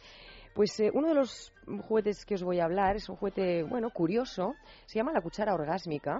ya el nombre ya es Sí, todo... En realidad es, eh, es, es más un accesorio. Se diseñó para facilitar eh, que la- la- el hombre, al, al penetrar a, a la mujer, tocara más fácilmente el punto G. Entonces, es, eh, tiene un poco forma de, de cuchara gordita de silicona. cucharón. bueno, más que de cuchara, de estos eh, accesorios de silicona donde posamos la cuchara cuando estamos cocinando, que tienen una forma un poquito como curvada de, silicona tobogán. Sí. o de, o de loza Sí. y tal. Pues sí. este- en este caso es de, es de silicona, estrechita, lógicamente, y nos permite, una vez que lo introducimos, elevar curvar el pene en el momento que entra para que el glande vaya tocando el, el punto G. Entonces, no es tanto eh, es un accesorio, digamos, que te tiene que apetecer probar y que tiene, bueno, pues cierto ritual. Porque Y que no se usa es, con el eh, pene. Sí, en principio sí. Hombre, vale. más que nada porque es verdad que con Pero los ¿y al pene no le molesta? no, no, no, no, no. El, el- el pene es como si eh, se posara sobre un tobogán, sobre un canal que le conduce hacia arriba. ¿Mm? Entonces, eh, es verdad que te permite cierta, eh, o que te permite menos movilidad en, en los juegos, pero que, por otra parte, bueno, pues le añade una curvatura a- al pene que de manera más natural y sobre todo en la postura del misionero, digamos, pues no tiene. Qué interesante, oye. Eh, ¿Y el AMI? AMI sabéis que es nuestro kit de, de ejercitadores de bolas favorito, es este que tenemos en, en la mesa. Que color escucho. Sí, efectivamente, es el nuevo color que han sacado además porque durante años las habían fabricado exclusivamente en violeta y ahora han, han fabricado el, nuevo modelo con, con este tono un poco fucsia. Son tres ejercitadores en- con pesos y diámetros diferentes, perfectos para que este curso que empieza, eh, bueno, tengas conciencia de tu, de tu suelo pélvico, de tu musculatura pélvica y saques no todo el partido, no solo eh, el partido sexual que te permite una musculatura eh, pélvica bien entrenada, sino, bueno, todas las, el control de tu cuerpo y la conciencia de tu cuerpo, que es todavía más importante. Y ya para terminar, no puede faltar, nunca puede faltar un lubricante, un eh, lubricante de Lelo, en este caso. Efectivamente, el lubricante de, de Lelo, un lubricante con base de agua eh, de textura muy, muy, muy sedosa, eh, ligera, nos permite cualquier tipo de juego con las manos, nos permite, por supuesto, cualquier tipo de, de- de juego con penetración. Y es un, es un lubricante además que no tiene ni glicerina ni parabenos, con lo cual sabemos que es apto hasta para las eh, mujeres más sensibles. Y también para las mujeres que desean quedarse embarazadas, porque desde que nos comentasteis de que, que no todos los lubricantes van bien para eso, eh, también va, va bien el lubricante de Lelo para un Sí, no está, quien no busca está un embarazo. con- contraindicado. No está con Bueno, pues entonces eh, nada. Pues todo bien, pues hasta aquí hemos eh, hemos llegado con esta primera parte de sexo. A Oli le ha dado un ataque de Oli- tristeza. A, a- a Oli Con le ha esto de que es el último día. Este final es- Yo estoy- te he dado caramelitos que no. Esto es como el barco de chanquete no nos moverán. No, pues Pues, exactamente. eh, tu cuerpo no quiere irse. más Oli. o menos lo No sé mismo. tú qué pensarás, pero Ni siquiera consigue sacar el caramelo. Bueno, que, que ya se queda da mucha pena. Es que este programa así, Engancha. Claro, engancha y, y que además hablar del final de verano cuando es el final de Claro, algo, pues eso claro, también. Claro, los finales vienen todos juntos a veces. Bueno, Oli, ha sido un auténtico placer tenerte aquí este año. Hemos aprendido un montón de cosas. Nos lo hemos pasado fenomenal. Yo también lo he disfrutado muchísimo y bueno, espero que sea en todo caso el final de una etapa y el, el comienzo de otra. Claro que sí, claro que sí. Os esperamos desde luego en la juguetería siempre que queráis visitarnos. Por supuesto. Oli, muchísimas gracias. Un Buenas placer. noches. Luis M., lo mismo digo. O no, no sé qué voy a hacer ya sin comentar las películas contigo, pero, pero bueno, ya sabes que Las esta es tu comentaremos casa por también. teléfono. Las Pues comentaremos sí, por cuando teléfono. queráis. Por la página web. Claro que sí. Muchas gracias, Luis, por Un tu trabajo y por tu presencia ose, o- o- Osuna. osuna. Eh, Eva, nosotras continuamos con Continuamos la segunda parte la de segunda sexo parte. hasta, hasta las 3 de la mañana. Exactamente.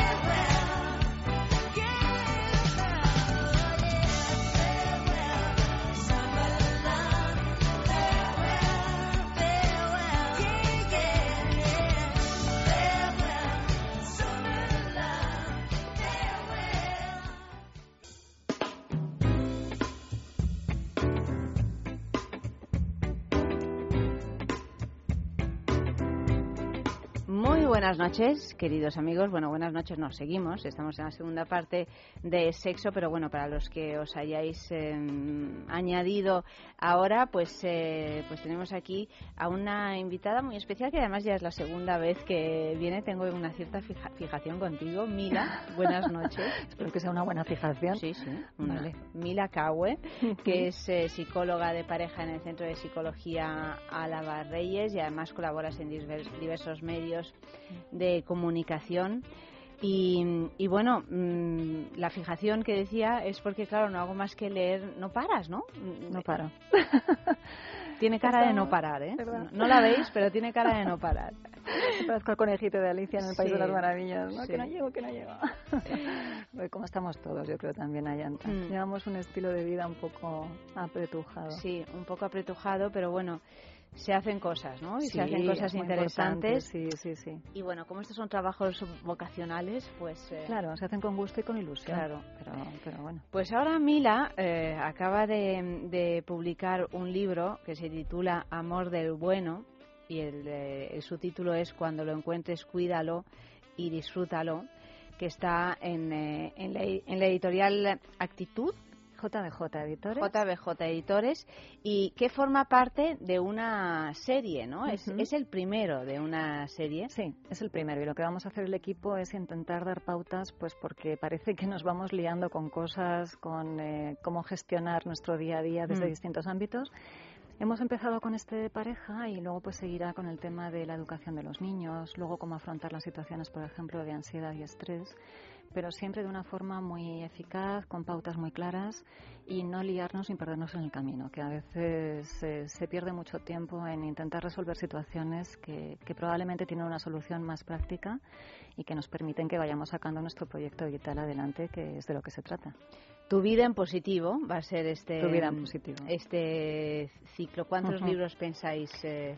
Pues bueno, no, puede haber muchos. puede ¿no? haber, ya veremos. Si pensamos la vida en positivo, además, puede haber miles de, de, De cosas, matices, claro, sí, de los que hablar, sí. Claro, o sea que bueno, en, cual- en todo caso se comienza con este que ya está en las librerías y, y bueno, el título ya dice un poco de qué trata, amor del bueno, es decir, de qué manera encontrar eh, ese amor o mantener ese amor, pero que sea un amor positivo, ¿no? No un amor que nos hace daño, que nos hace sufrir, al que hacemos daño, al que hacemos sufrir, etcétera, sino que sea, bueno, lo que significa la palabra amor, ¿no? Efectivamente, porque quizá el del bueno hasta sobra, ¿no? Porque realmente el amor, como bien decías, no tiene nada que ver. A veces me preguntan, oye, pero es que hay amor del malo. Y dices, bueno, hay otras cosas a las que llamamos amor que realmente no son amor, son chantajes, son mentiras, son traición, son decepciones, son frustraciones, pero cada una tiene su nombre y sin embargo las llamamos amor.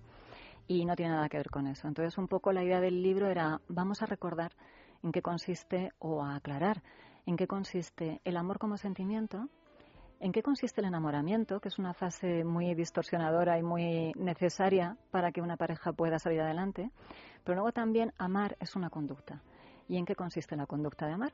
Pues todo esto es lo que vamos explicando. Y luego también que las parejas, aparte de la ilusión del amor y de la relación, pues también se desarrollan en un contexto y las parejas, las personas tienen que aprender a solucionar esos contextos porque si no van cayendo como jarroncitos, como jarritos de agua fría en, la relación y ay, se apagó el amor. Probablemente porque cuando nos vamos enfrentando a situaciones no lo hacemos del todo bien, nos bloqueamos, nos atascamos y un poco lo que pretende el libro es nada. eh, todas las situaciones que nos podemos encontrar tienen solución y hay que ponerse en esa dinámica de no bloquearse, sino de, de resolver y seguir adelante con un proyecto que vaya dejando una huella positiva en nuestra vida. Se dice pronto todo esto. Pues sí. Pero bueno, hay que, hay que, hay que ir trabajando en Mm. ello. Quizá a lo largo de toda la vida es un, eh, es un aprendizaje que hay algunos, algunas personas que, que abordan y consiguen y otros que ni siquiera abordan y por lo tanto se Bueno, quedan. pero fíjate, otra idea del libro es, no estamos hablando de un amor para toda la Mm. vida, es que las exper- experiencias que tengamos de amor en nuestra vida sean positivas y dejen el pozo que tienen que dejar, que es de, de crecimiento. Hay, mira, ahora estamos en, en verano, pues a veces mm, eh, hay amores transitorios que no van a dar más de sí cuando acaben las vacaciones. Pero, ¿y si mientras lo vivimos, lo hacemos bien, lo practicamos bien? Y cuando tengamos que decir esto ya no da más de sí, sepamos también decir adiós, pero que el pozo que nos vaya dejando sea positivo, que hayamos madurado, que hayamos crecido, que hayamos disfrutado. Entonces, todo lo que significa experiencias de amor en nuestra vida, tenemos que aprender eh, cuál es realmente el amor que va dejando esa huella, el amor del bueno, y cuando lo que hemos vivido, pues a lo mejor es otra cosa, pero no quedarnos sufriendo, ni atascados, ni bloqueados, ni deprimidos por haber vivido una relación que presuntamente tenía que haber aportado cosas positivas y no, no esos bloqueos. Y también eh, no, no agobiarse quizá por no co- conseguir un objetivo que ahora está cada vez más confuso, que es el de tener, lo has dicho antes, un único amor. Es decir, que si no tienes un único amor a lo largo de toda la vida, es como si fueras un fracasado, como si no supieras amar, ¿no? Y ese también es un concepto que ahora está muy confuso. Bastante confuso, porque realmente, mira, una de las ideas que trato en el libro es el tema de la media naranja, que es irracional y que hace sufrir innecesariamente. El concepto de media naranja indica que tú estás mal y tienes que encontrar a otra mitad que esté también mal para que presuntamente los dos juntitos ya estemos bien.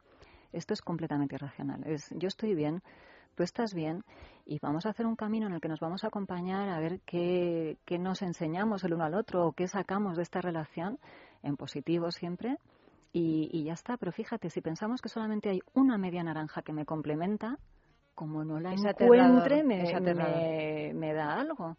En vez de decir, no, yo estoy bien así, y probablemente me vaya encontrando en el camino con personas con las que vaya compartiendo X experiencias.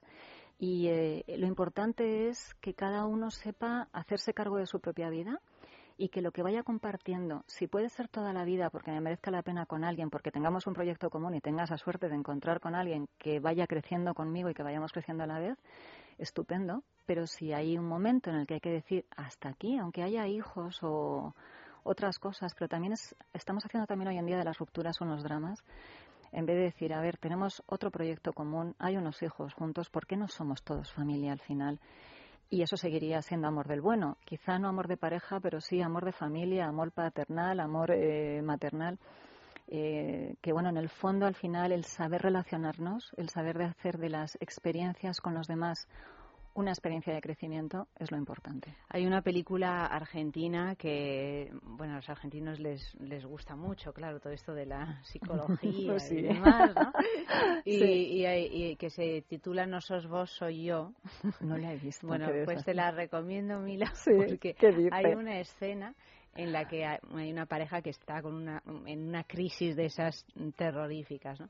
Y, y entonces tienen una discusión sobre el, el Mm. tema de la media naranja y acaba él diciéndome, bueno, pues es que tú serás una media naranja y yo seré un medio kiwi, ¿no? Pero podemos querernos igual, así, ¿no? No hace falta ser los dos una misma parte de, Hmm. Una única fruta, ¿no? Exacto. y, y, bueno, pues está hecho así, obviamente en tono de comedia y es Mm. eh, y es descacharrante, ¿no? Porque Qué bien. lleva toda la lleva toda la razón, ¿no? Hombre, eso me recuerda mucho a, a la historia del cactus y la hortensia. Claro, que un poco la pongo ahí en también, sí, extremo, sí, ¿no? De, de, a ver, que no hace falta ser ni ni la mitad de la misma naranja, sino que seamos conscientes de que amar bien, eh, porque fíjate, siempre estamos con, con la idea de, no, es que yo quiero mucho a esta persona y como yo la quiero mucho tengo que estar con ella, ¿no? Pero es que amar no consiste en ello. Lo que estás diciendo es que tienes un sentimiento por esa persona, ¿de acuerdo? Eso no lo puede negar nadie pero ¿estás dispuesto a darle a la otra persona lo que necesita para ser feliz?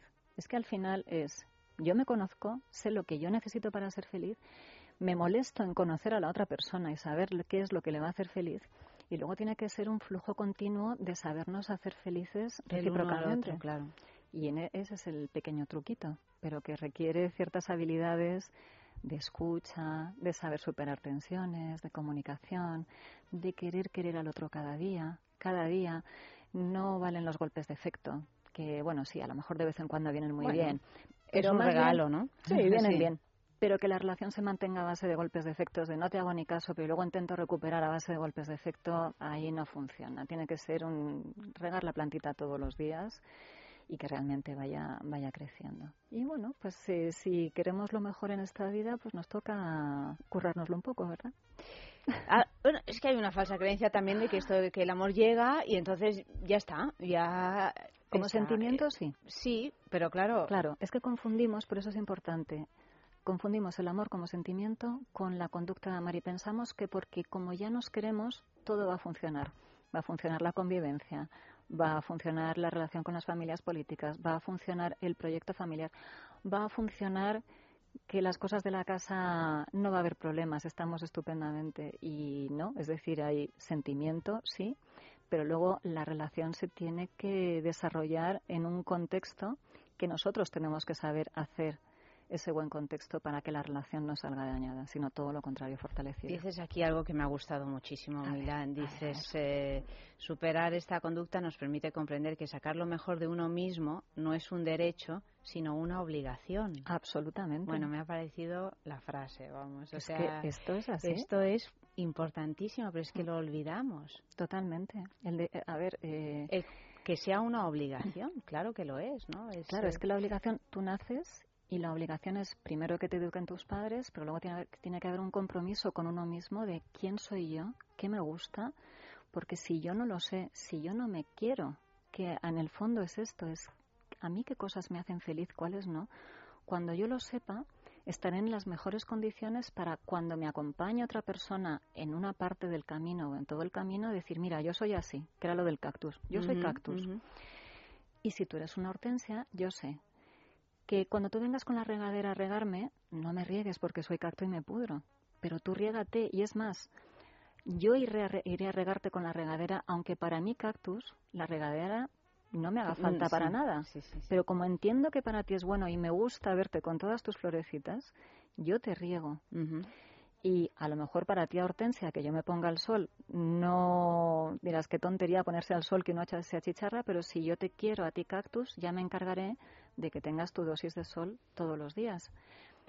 Porque otras veces cuando, por ejemplo, hay gente que te dice, no, es que yo, ¿por qué le tengo que dar esto a mi pareja? Porque no quiero. O- y cuando no me apetece.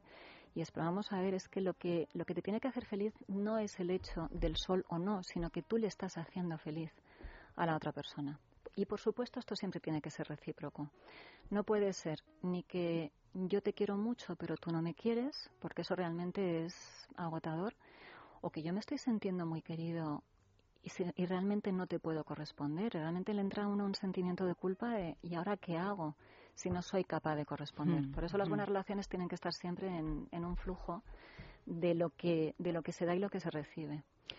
Hablas, claro, esto es un concepto muy generoso, ¿no? Muchas veces no, no, no sabemos mm, Pero bueno, hacerlo. porque hay que aprender. Mm. Eh, amar, porque aquí ya, aquí ya estamos hablando de amar como conducta. Eh, todas las conductas se aprenden y se enseñan. Y bueno, pues a veces tenemos unos conceptos extraños de te quiero mucho y ahora me suicido si no me quieres. Eso no tiene nada que ver con el amor, es una conducta atroz, de un egoísmo atroz. Eh, y realmente eh, tú fíjate que el amor en, en el ser humano como emoción, en el cerebro, lo que significa es vida. Entonces lo que tenemos que hacer es ser capaces de crear ese contexto donde uno y otro saquen lo que decíamos antes, a- lo mejor de sí mismos. ¿m? Eh, la obligación de conocerse, la obligación de conocerme y a través el uno al otro de yo me puedo dar a mí lo que yo necesito, pero también a través de la otra persona, de sentirme con esa confianza, con esa seguridad y todo eso hay que aprenderlo. Bueno, pues estamos en ello. Tenemos nuestra encuesta eh, que Ay, llamamos bien, Sexo en la calle. bien. Hemos preguntado lo siguiente, que tú te lo preguntas y respondes, obviamente, en tu libro, Mila, que es ¿para qué sirve estar en pareja? Que me, has- me ha parecido una pregunta verdaderamente genial, que si nos la planteáramos más veces, quizá, bueno, optaríamos por estar en pareja o no estar en pareja, que es también una opción Es igual vamos, de válida. Vamos con el automático. Claro. Como hay que estar en pareja, hay que estar en Ah, pareja, vamos. pero ¿para qué? Y, y- y no- y en ningún momento te has planteado exactamente eh, para qué. Creo que las respuestas son bastante negativas a propósito de, Ay, a ver. por lo menos las que yo he, he sacado. No sé. eh, a ver, a ver qué dicen.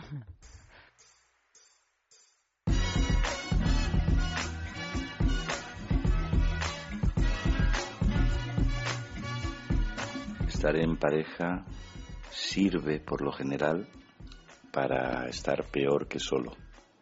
Otra cosa es para lo que debería servir. Evidentemente para estar mejor, mejor que solo. Primero hay que acostumbrarse a estar solo y saber estarlo.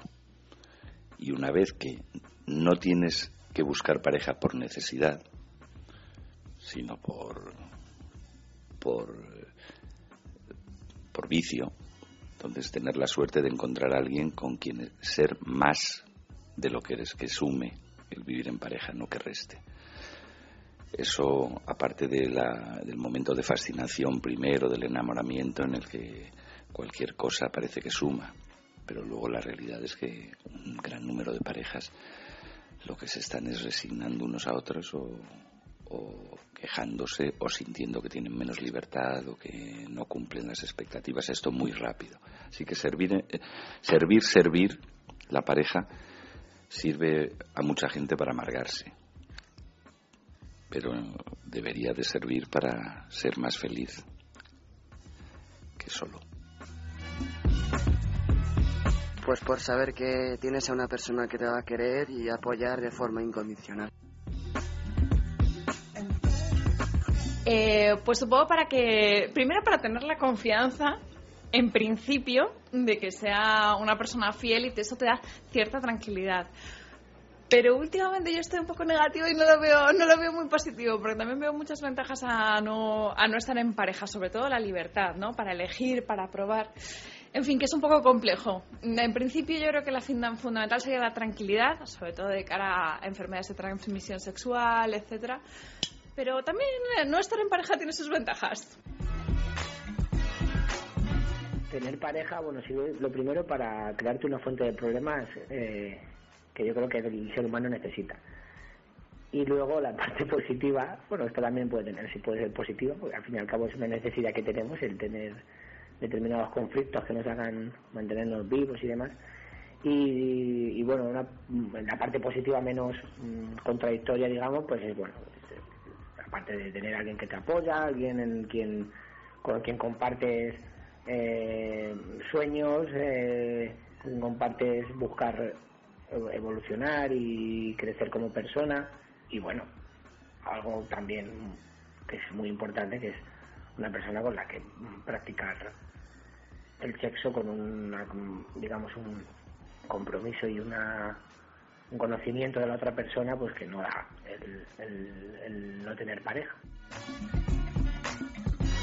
Pues para mí estar en pareja eh, significa seguridad, significa que alguien te apoye, alguien en que confiar, alguien en el que también, no sé, que te ayuda en los malos ratos, que, que está contigo y también en los buenos. O sea, no solo sirve para los malos, sino que en los buenos es alguien con quien pasárselo bien, alguien con quien disfrutar y con quien poder compartir lo mejor y lo peor de ti.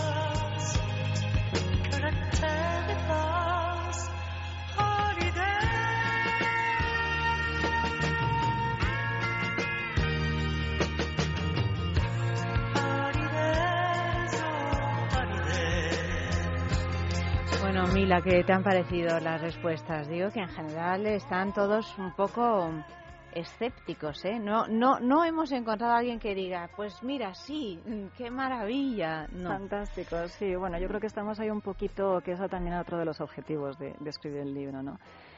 Que estamos un poquito quemados porque hay cosas, entramos con unas expectativas, unas ideas que no estamos resolviendo bien y por esta confusión que hablábamos, ¿no? Entonces, eh, fíjate que al final el para qué sirve en pareja sobre todo es un autoconocimiento, es decir, ¿quién soy yo? Yo sé marcar los límites de lo que quiero o no quiero, porque no todo pasa por el ser una persona sumisa o ser una persona dictadora o que va imponiendo. No es todo como yo digo y ya está. Sé negociar, sé ceder, sé darme mis espacios, cómo resuelvo con otra persona, sé formar equipo cuando vienen las situaciones tensas. Eh, y todo eso significa que me estoy conociendo yo, porque probablemente en otra no, va, no va a haber otra situación de esa intimidad afectiva en la que yo me pueda conocer tanto como cuando estoy en pareja. Los días buenos, los días malos, como los pasos, soy capaz de comunicarlo a mi pareja. Oye, estoy un poco regulín, no me hagas mucho caso si digo alguna tontería, pero decirlo bien y no dar lugar a que lleguen las broncas, las malas maneras y al final, o las posesiones, como hablaban, ¿no? El tema de la libertad es que eh, realmente la fundamentación del amor del bueno es que son dos personas en libertad que libremente eligen estar con la otra y querer a la otra persona. Debería ser el máximo de la libertad, nadie impone una relación y sin embargo entramos de aquella manera que al final todos estamos deseando salir porque ¿qué es esto? Por favor, que me lo quiten de encima, me agobio, me he sentido dominado, Son todas obligaciones, hay Claro. que es... eh, y- Y fíjate, otra de las cosas que creo que está pasando mucho hoy en día es que la gente, eh, a los mm, dos semanas de conocerse, ya he encontrado el amor de mi vida. Pensamos que la fase de enamoramiento, que es una fase completamente irracional, además fisiológicamente es así, es decir, tenemos el cerebro con una cascada de hormonas de todo tipo que nos distorsionan, pero que es muy necesario y además hay que vivirlo. Viva el enamoramiento. maravilloso, Está genial, claro. pero eso no es para nada la relación.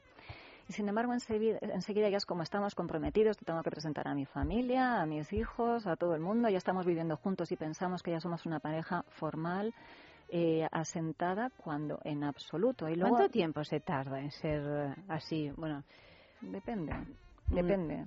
Una pareja asentada, porque muchas veces cuando hay problemas en parejas que a lo mejor llevan dos o tres años y tal, he escuchado decir, bueno, es que todavía no eran una pareja. Dices, bueno, llevan tres años viviendo juntos, o sea, ¿cuándo uno es una que- pareja o no lo es? Claro, depende de cómo se, se plantee cada uno lo que quiere en cada momento, porque en el libro también hablo de, sobre todo de ser coherente y consecuente. Es decir, imagínate que acabas de salir de una, de una pareja muy intensa de muchos años, pues a lo mejor la siguiente que te apetece vivir es más superficial o más tranquila o no con esos niveles de compromiso.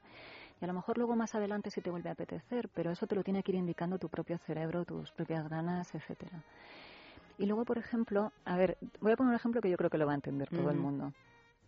¿Cuándo puedo decidir si comparto mi proyecto vital con una persona? La fase de enamoramiento es cuando tú vas en el coche con una persona que fenomenal, vamos por la autovía, hace un día de sol estupendo, pero ¿sabes cómo es esta persona cuando están cayendo chuzos de punta? Cuando viene algún problema, derrapa y estrella el coche o sabe mantener la calma y o pararlo o sabe lo que tiene que hacer, conduce bien. A veces nos comprometemos a ir en un coche con una persona que de pronto cuando vienen los momentos de tensión el proyecto se va al garete. Nadie nos meteríamos en ese coche si supiésemos que en los momentos difíciles no sabe cómo actuar. Eh, entonces, no obstante, todo ese tiempo de conocimiento, de que ocurran cosas, de que ocurran cosas más intensas, menos intensas, más superficiales, se, sa- se sabe reír, se sabe reír de sí mismo, sabe crear momentos divertidos, la famosa rutina, sabe no caer en el aburrimiento, porque la relación de pareja en sí no es nada, no es ni eh, divertida ni aburrida, los rutinarios somos nosotros, que no sabemos introducir chispa, cambios en nuestra vida y por lo tanto en la relación. Y hasta que no se conoce el recorrido de cada persona, no puedes decidir realmente, ¿es mi pareja? Entonces, eh, la fase de enamoramiento hay que vivirla, es súper intensa, genial, pero luego ya viene la de nos vamos acoplando el uno al otro, sabemos hacernos felices el uno al otro, queremos hacernos felices el uno al otro y podemos hacernos felices porque a veces las circunstancias nos favorecen. Y todos estos elementos, pues para que ya consolide una relación, ahora tenemos mucha prisa para todo. Ah, Enseguida ya te conozco, chimpuña, somos pareja estable. Luego nos empezamos a conocer y ahora ya no somos pareja estable. O ya hemos adquirido demasiados compromisos, ya hemos empezado a pagar una casa, ya no tenemos el perro en común, etcétera, o ya conozco a toda tu familia y ahora qué hago. Y nos cuesta dar marcha atrás y salir y nos vamos enredando solitos sin que nadie nos obligue por una forma, por un concepto de entender las relaciones que yo creo que nos tenemos que volver a, a dar un pasito atrás y tomarlo con toda la calma que el buen amor se merece. ¿Y por qué tenemos tanta prisa, Mila? Pues porque todo lo hacemos con prisa. Parece que hay prisa para todo. Y luego estas ideas de de pronto ya has encontrado, porque como sentí una cosa en el estómago ya era el amor de mi vida y mucha idea irracional con esto de las medias naranjas. Porque yo sabía que iba a ser, bueno, es una intuición que tienes, es un sentimiento que has tenido, pero luego deja que el tiempo corra o deja que las experiencias te hagan ver realmente con qué persona estás. Y luego ya decides si quieres ser su pareja o no. Pero tenemos esa prisa o esa necesidad a veces y luego somos un poco perezosetes. ¿eh? Pensamos que el amor como que ocurre y que una vez que ocurre ya se acabó, ya está todo hecho. Y como sentimiento hemos dicho que sí, pero como relación, como proyecto, como todo ese contexto que hay que ajustar el uno al otro donde los dos nos sintamos bien y felices, pues hay que ser un poquito artista, hay que dedicarle aprendizaje, atención, cariño, un enorme respeto porque el proyecto salga bien y luego pasarlo bien también y disfrutarlo, que de eso va al final, ¿no? Cuando lo hacemos bien. Hablas de tantas cosas en este libro, Mila, que resulta difícil eh, Coger a- una, ¿no? a- abordar ¿no? y, y elegir cuáles cuáles temas tratar ahora en la, en la entrevista. ¿no? Pero bueno, mm, hablas, por ejemplo, de las interferencias, o no sé cómo llamarlas, que continuamente puede tener una, una pareja eh, externas ¿no? a- a- a la pareja, como pueden ser los hijos, porque los hijos pueden, pueden llegar a ser algo que no une a la pareja, sino todo lo contrario, o los hijos de un lado o de otro, porque aquí vemos que también hay cada día mm, de un modo más frecuente mm, hijos de, de parejas anteriores, el concepto del ex o de la ex, que, que me parece también importante abordar, quizá antes no se daba esta situación, pero ahora se da y a veces no es que haya una ex, es que hay tres. ¿no? Sí. Entonces, eh, ¿cómo gestionar eh, emocionalmente, familiarmente, mm, en la pareja este, estas presencias que no siempre son positivas? Claro. Eh, ¿Cómo gestionar la familia? ¿no? Un poco la- eh, an- eh, anunciáis el libro eh, diciendo cómo convivir con tus, con tus suegras si estás de vacaciones. Ahora enseguida abordaremos este tema porque además ahora que estamos de vacaciones pues, Mm. pues está bien hablar, hablar de ello. ¿no?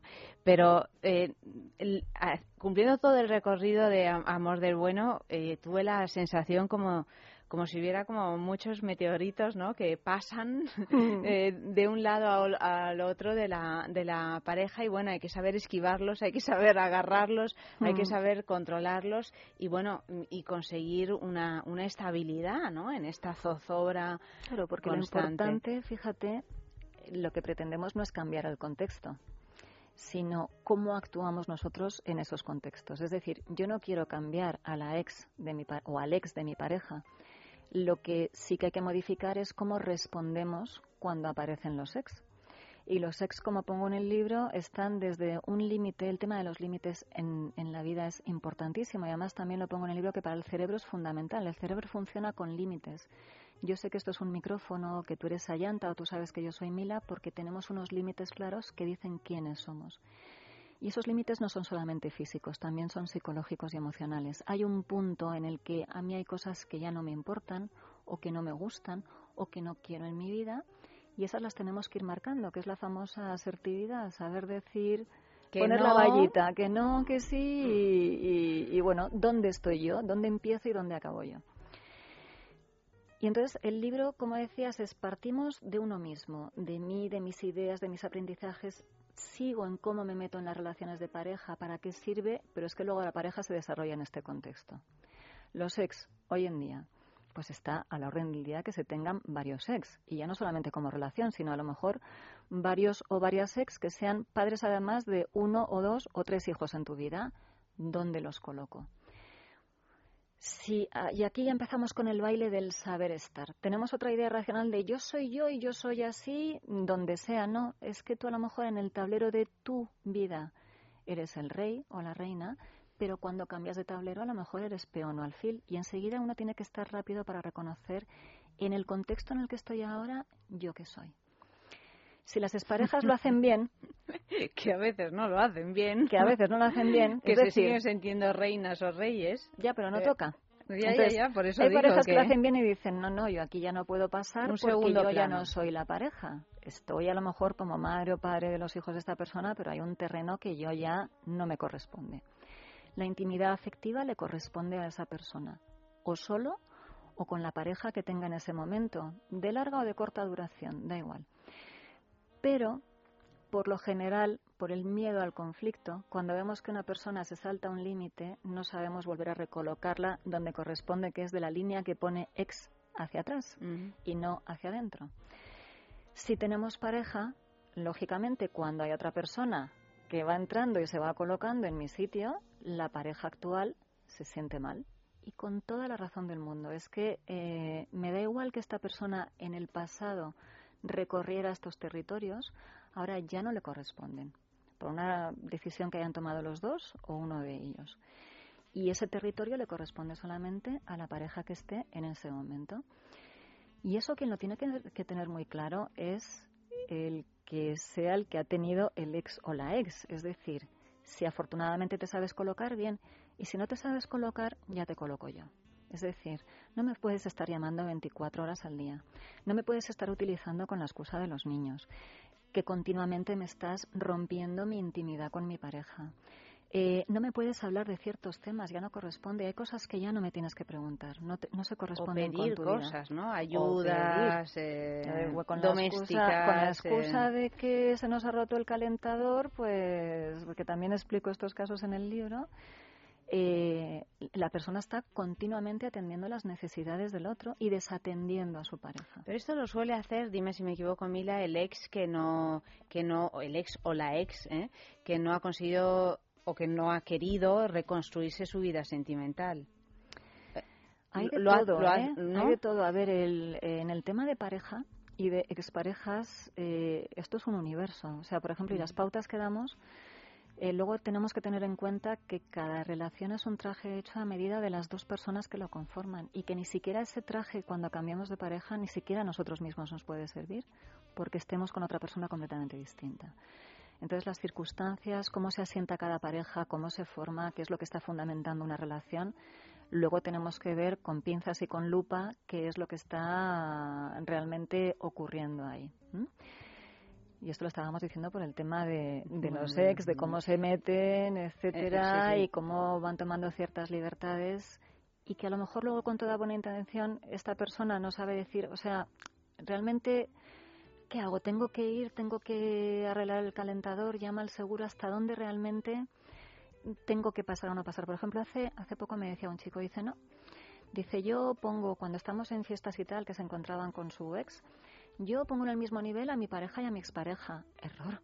No puedes poner en el mismo nivel a tu expareja, aunque haya sido de 20 años, y a tu pareja.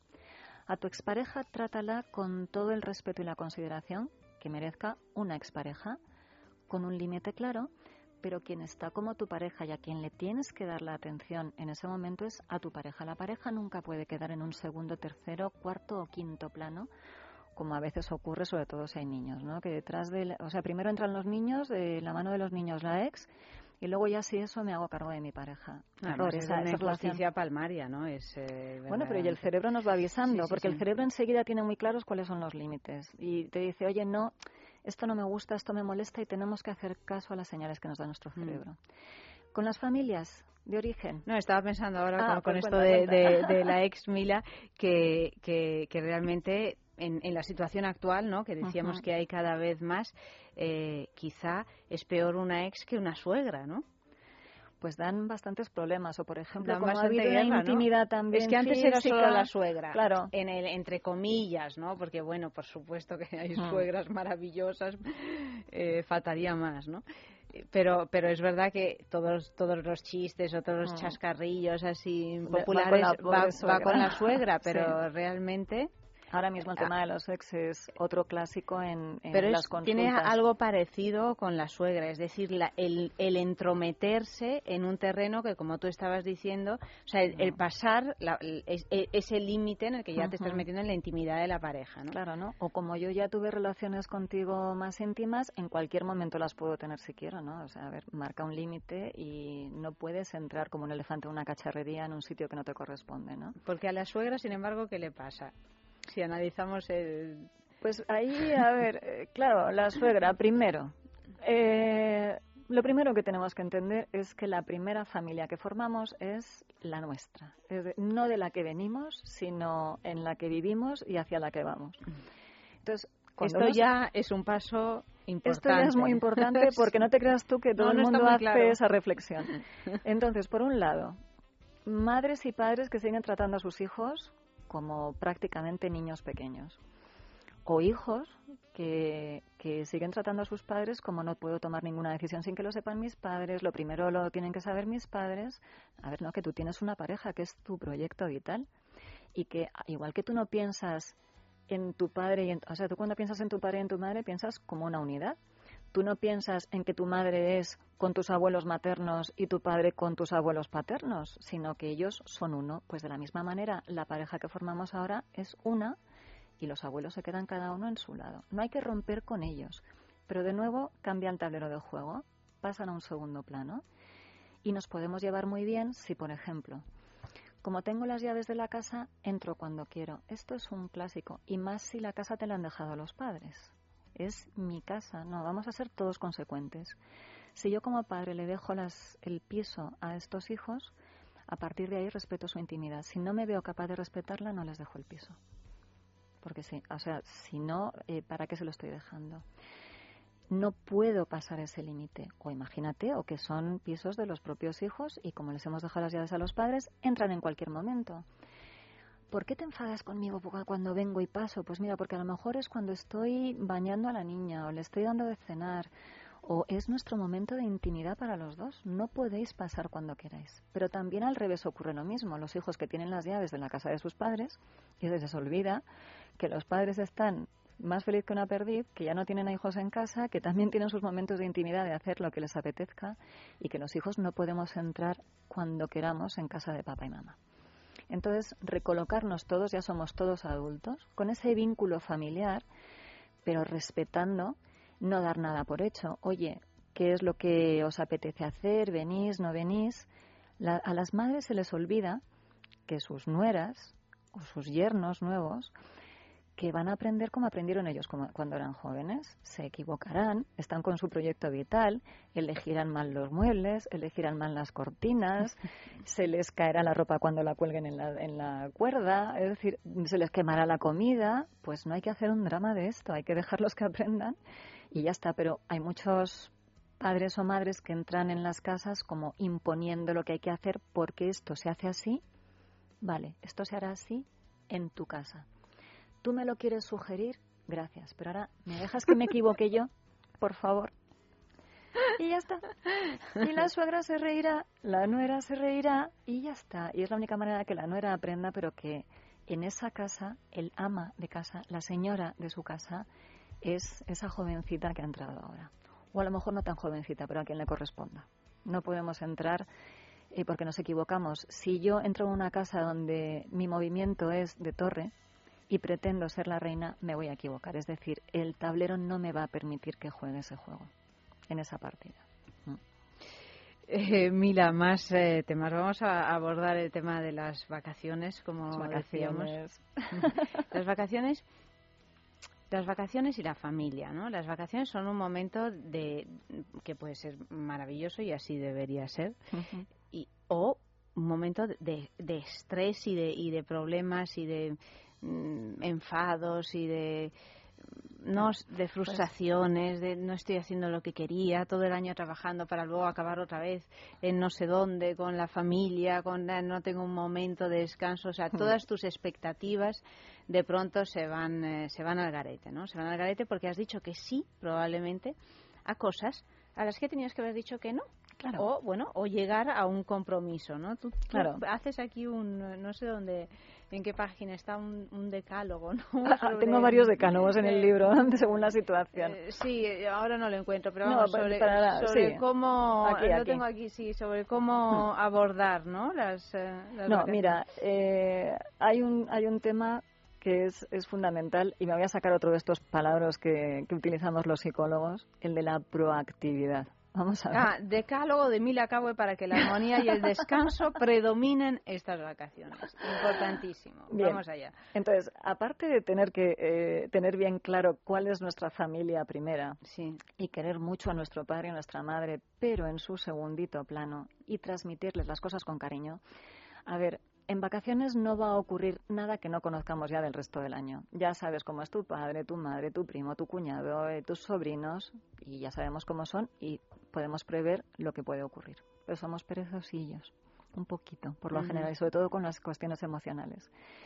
Y por lo general dejamos hasta el último momento o a que los hados no sean favorables y no ocurra nada raro, pero lo más probable es que ocurra. Entonces, en esto de la proactividad es, si prevés que va a haber tensión, porque luego lo que tú también decías, que hay familias que se llevan genial, que son maravillosas, las relaciones son estupendas, pero estamos hablando de estas en las que las relaciones no son tan geniales. Si lo puedes prever, no esperes al último momento eh, a ver qué conejo me saco de la manga y cómo soluciono la situación, porque probablemente, mm, probablemente va a salir mal. Y además va a salir mal y con cierto perjuicio para la relación de pareja.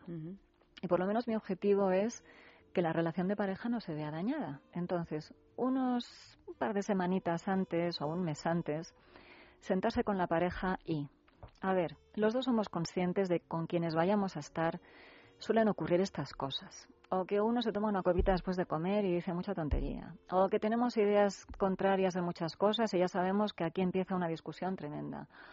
O que tu madre se pone muy pesada o tu padre muy pesado y no sabemos cómo salir de ciertas situaciones. El objetivo no es cambiar a esa familia política con la que estamos, sino que el objetivo es, juntos tú y yo, en esa situación complicada, Mm. ¿qué es lo que vamos a hacer? Y entonces doy unas cuantitas pautas. Primero, a ver, sea la situación que sea, tú y yo cómo nos vamos a poner de acuerdo para entendernos en que hay que hacer otra cosa, cambiar de tema, levantarse y dar un paseo, pues vale, a cualquier señal, cualquier cosita, ya sabemos los dos lo que tenemos que hacer, esa complicidad que tanto nos Eso gusta me ha pareja. gustado mucho, porque a veces perdemos esa complicidad, ¿no? Que es.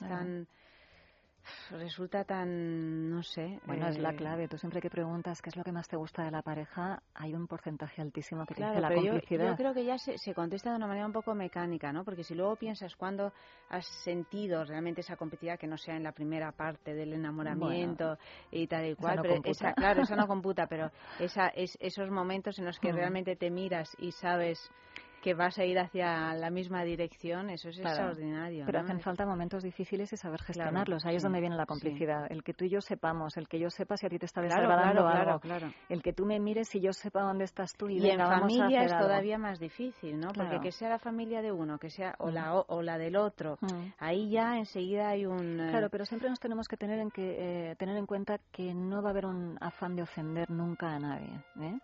Eh, todo lo contrario, sino lo mejor que lo podamos pasar, estupendo. Pero como sabemos cuáles son las situaciones, vamos a ver cómo las gestionamos.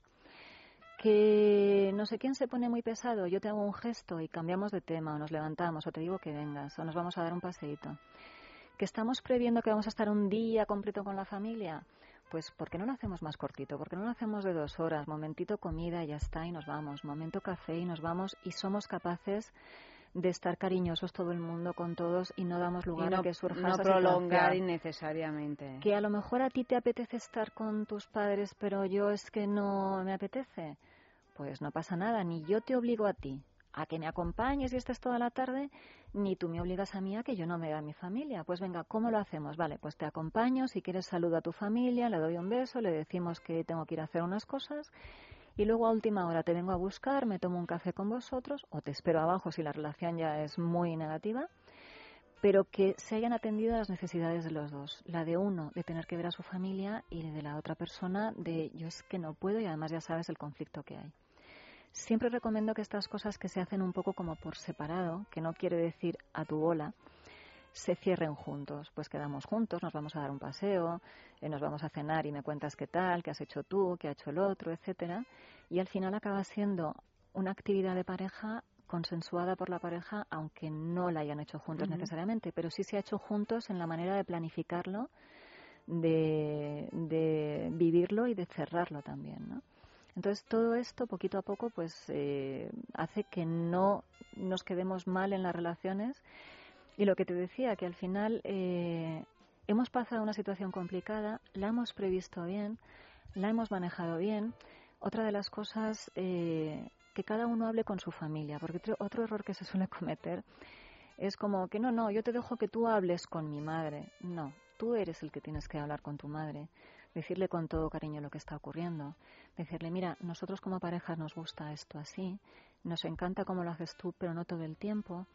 Eh, saber comunicarse con la madre y decirle hasta aquí mamá o papá que nos queremos mucho pero y a, y a veces los padres también a los hijos ¿eh? esto es bidireccional de nuevo eh, pero no dejar que sea el otro quien tenga que lidiar con una situación que no le corresponde. ¿eh? Ahí ta- también creo que en el libro pongo que es más bien un acto de cobardía. Cuando yo veo que mi pareja no es capaz de solucionar con su familia nuestro proyecto, es un jarro de agua fría. También es un jarro de agua fría que si estamos en casa y de pronto alguien mete mucha presión, eh, de pronto se tomen decisiones unilaterales. No saber decir, oye, espera un segundito que lo voy a hablar con mi pareja y no sé si a lo mejor podemos quedarnos a comer o a cenar. Lo consultas con tu pareja, prioridad, y luego ya con lo, con lo que decidamos, porque a lo mejor nos viene bien y nos quedamos, o a lo mejor tenemos un compromiso que no podemos cambiar, o a lo mejor no nos apetece, está bien, pero con todo cariño se comunica a la familia de origen, oye, nos encanta, muchísimas gracias, pero teníamos prevista otra cosa y no nos vamos a poder quedar. Es decir, no hay por qué ser borde ni, ni quedar mal, todo lo contrario, transmitir ese cariño, pero hasta donde podemos llegar y está bien. Y si lo vamos solucionando bien, fantástico. Pero que tu pareja no sepa ir resolviendo estas situaciones con la familia política, con los ex. Sí, es que al final Al es final un poco son todo jarros de agua fría Sí. que cuando te dicen se acabó el amor. Claro, se ha acabado a base de estas pequeñas decepciones, de estos pequeños chascos, de darte cuenta de que eh, a lo mejor la persona, fíjate, no es que cometa errores, porque yo creo que los errores todos los comprendemos y los justificamos. Es cuando ves que la otra persona no tiene ninguna voluntad de solucionar. Y dices, pero ¿cómo es posible? O sea, no puede ser que haya una situación de conflicto y que estés mirando para otro lado o que dejes que otras personas estén resolviendo, incluso llegando a malos rollos en una situación que deberías estar resolviendo tú. Eh, eso mm, enfría mucho la relación. Sin embargo, bueno, que me he equivocado y le he dicho a mi madre no sé qué, o al final esto que hemos pensado nos ha salido fatal, pero nos reímos juntos otra vez. Bueno, este año nos ha salido fatal, a ver qué pensamos para el año que viene. Pero de nuevo, la pareja sigue con esa sensación de estamos juntos en esto, nos equivocamos en lo mismo, nos reímos de nuestros errores y a ver ya qué se nos ocurrirá. Lo importante, como te decía, no es intentar cambiar el contexto a la suegra o al primo, Hmm. sino que la pareja sepa navegar con un poco de alegría por esos contextos difíciles y que lejos de salir dañada y que las cosas acaben en divorcio, como a veces ocurre al final del verano, todo lo contrario, digas, qué bien, qué gusto, me encanta el viaje que estoy haciendo con esta persona, me siento segura y somos capaces de reírnos, de pensar y de sentirnos muy cómplices y muy reforzados. Hemos hecho otra pregunta. Venga, otra. Hemos preguntado lo siguiente. ¿Cuál crees que es el mejor amor? ¿El de la juventud o el de la madurez? También planteas esto en tu libro, ¿eh? Lo planteo, lo planteo. Claro, claro. Claro. Vamos a, a ver. Sí.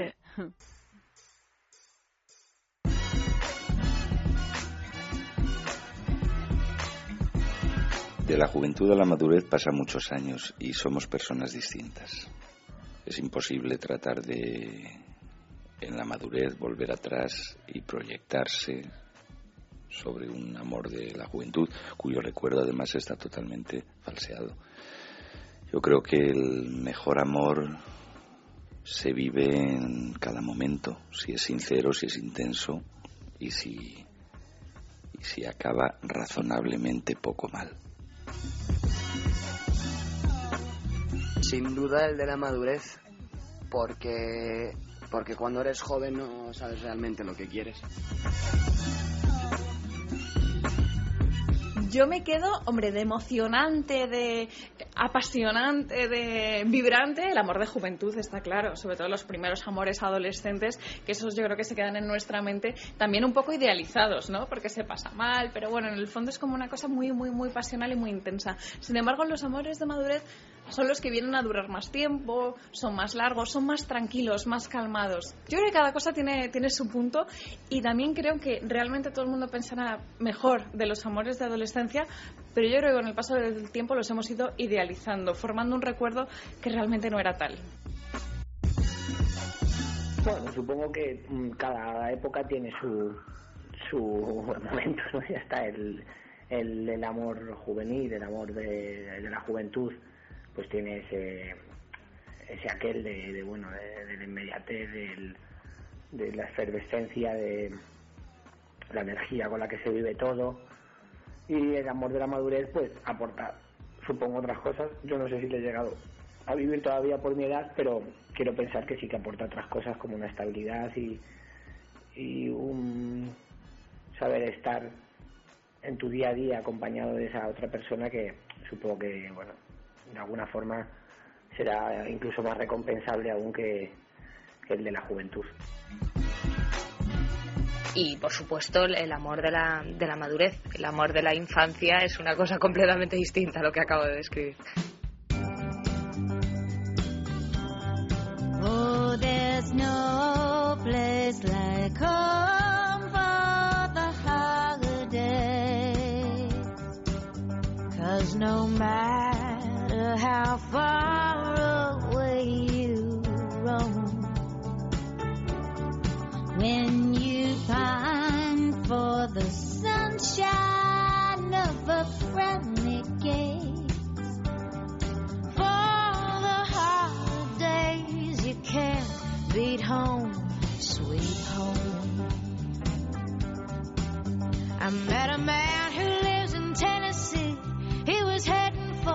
Pennsylvania and some homemade pumpkin pie. Pennsylvania folks are traveling down to Dixie's sunny shore. From Atlantic to Pacific, gee, the traffic is terrific. Oh, there's no place like home for the holidays.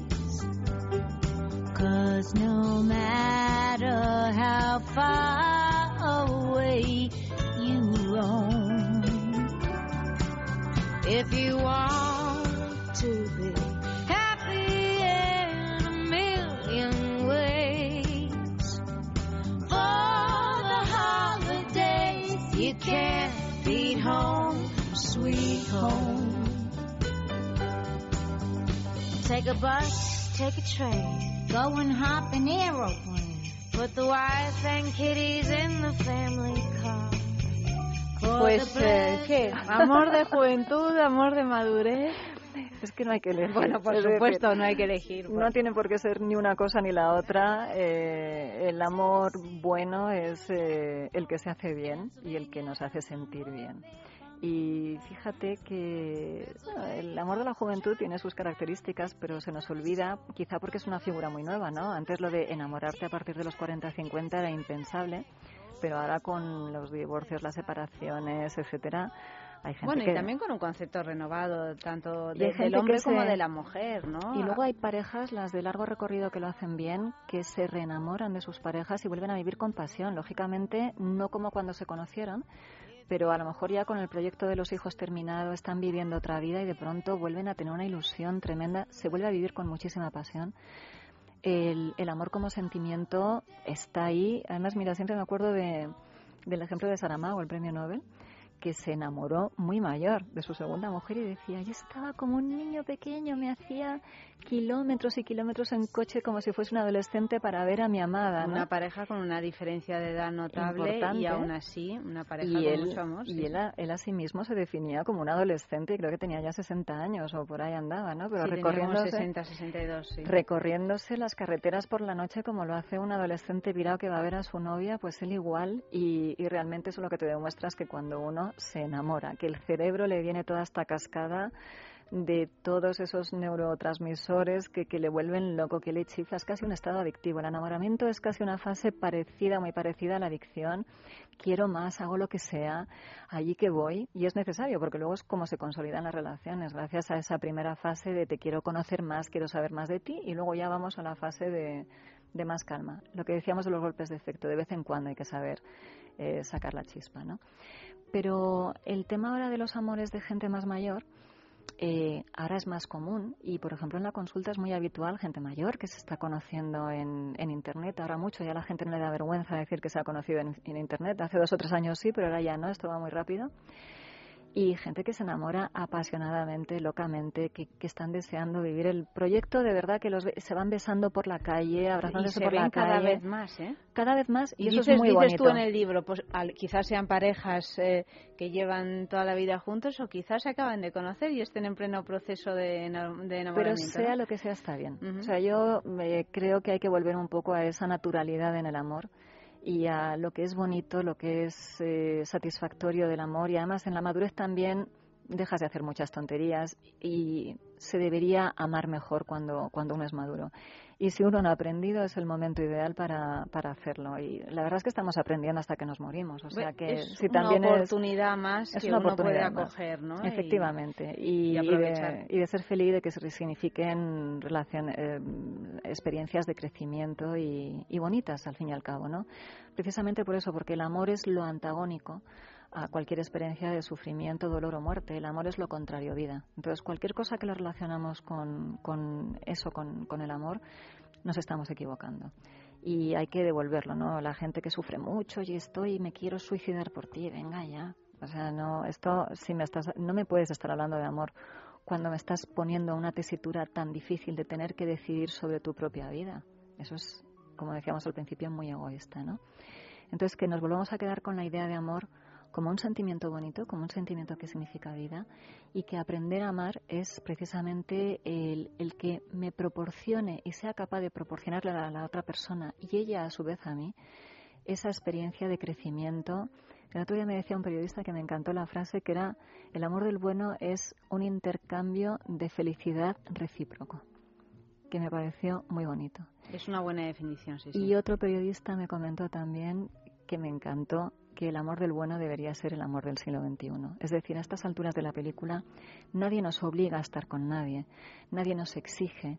eh, Tenemos nos- todas las herramientas. nos para- gusta la idea de libertad y la ejercemos poco y la ejercemos mal. Nos enredamos de una manera tremenda y realmente creo que vivimos en una época privilegiada en la que no hay una exigencia social ni de estar en pareja ni de tener que formar una familia y que incluso el proyecto afectivo en solitario, es decir, la gente que no tiene eh, no quiere tener pareja pero se siente bien en su intimidad afectiva, eh, que pueda ser sin que se le considere un bicho raro y uy, este está solo, está tarado. No, no, no, no. O sea, afortunadamente, y creo que esto es un gran ejercicio para todos, que aprendamos a manejarnos en todo ese abanico de lo que significa amar bien.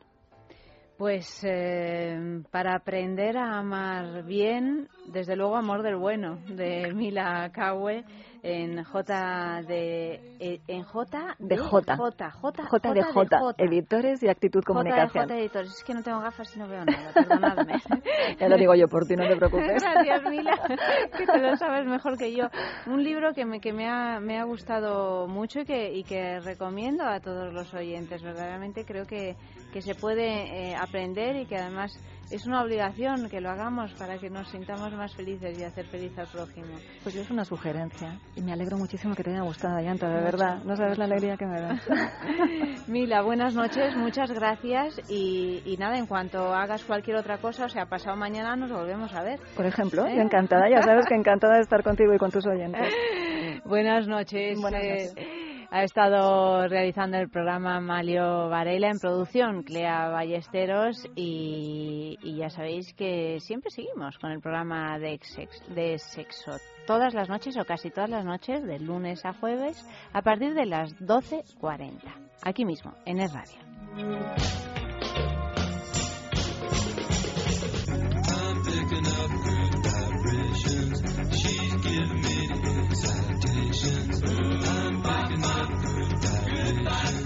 She's my mom.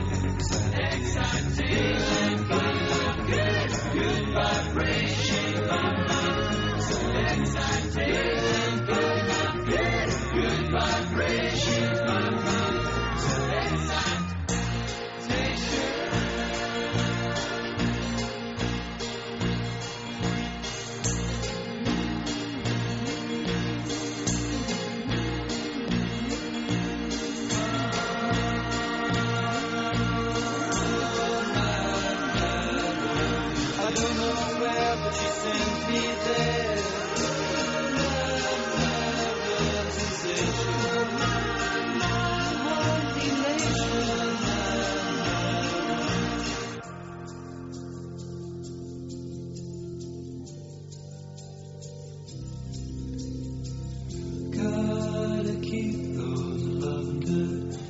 celebrations are happening.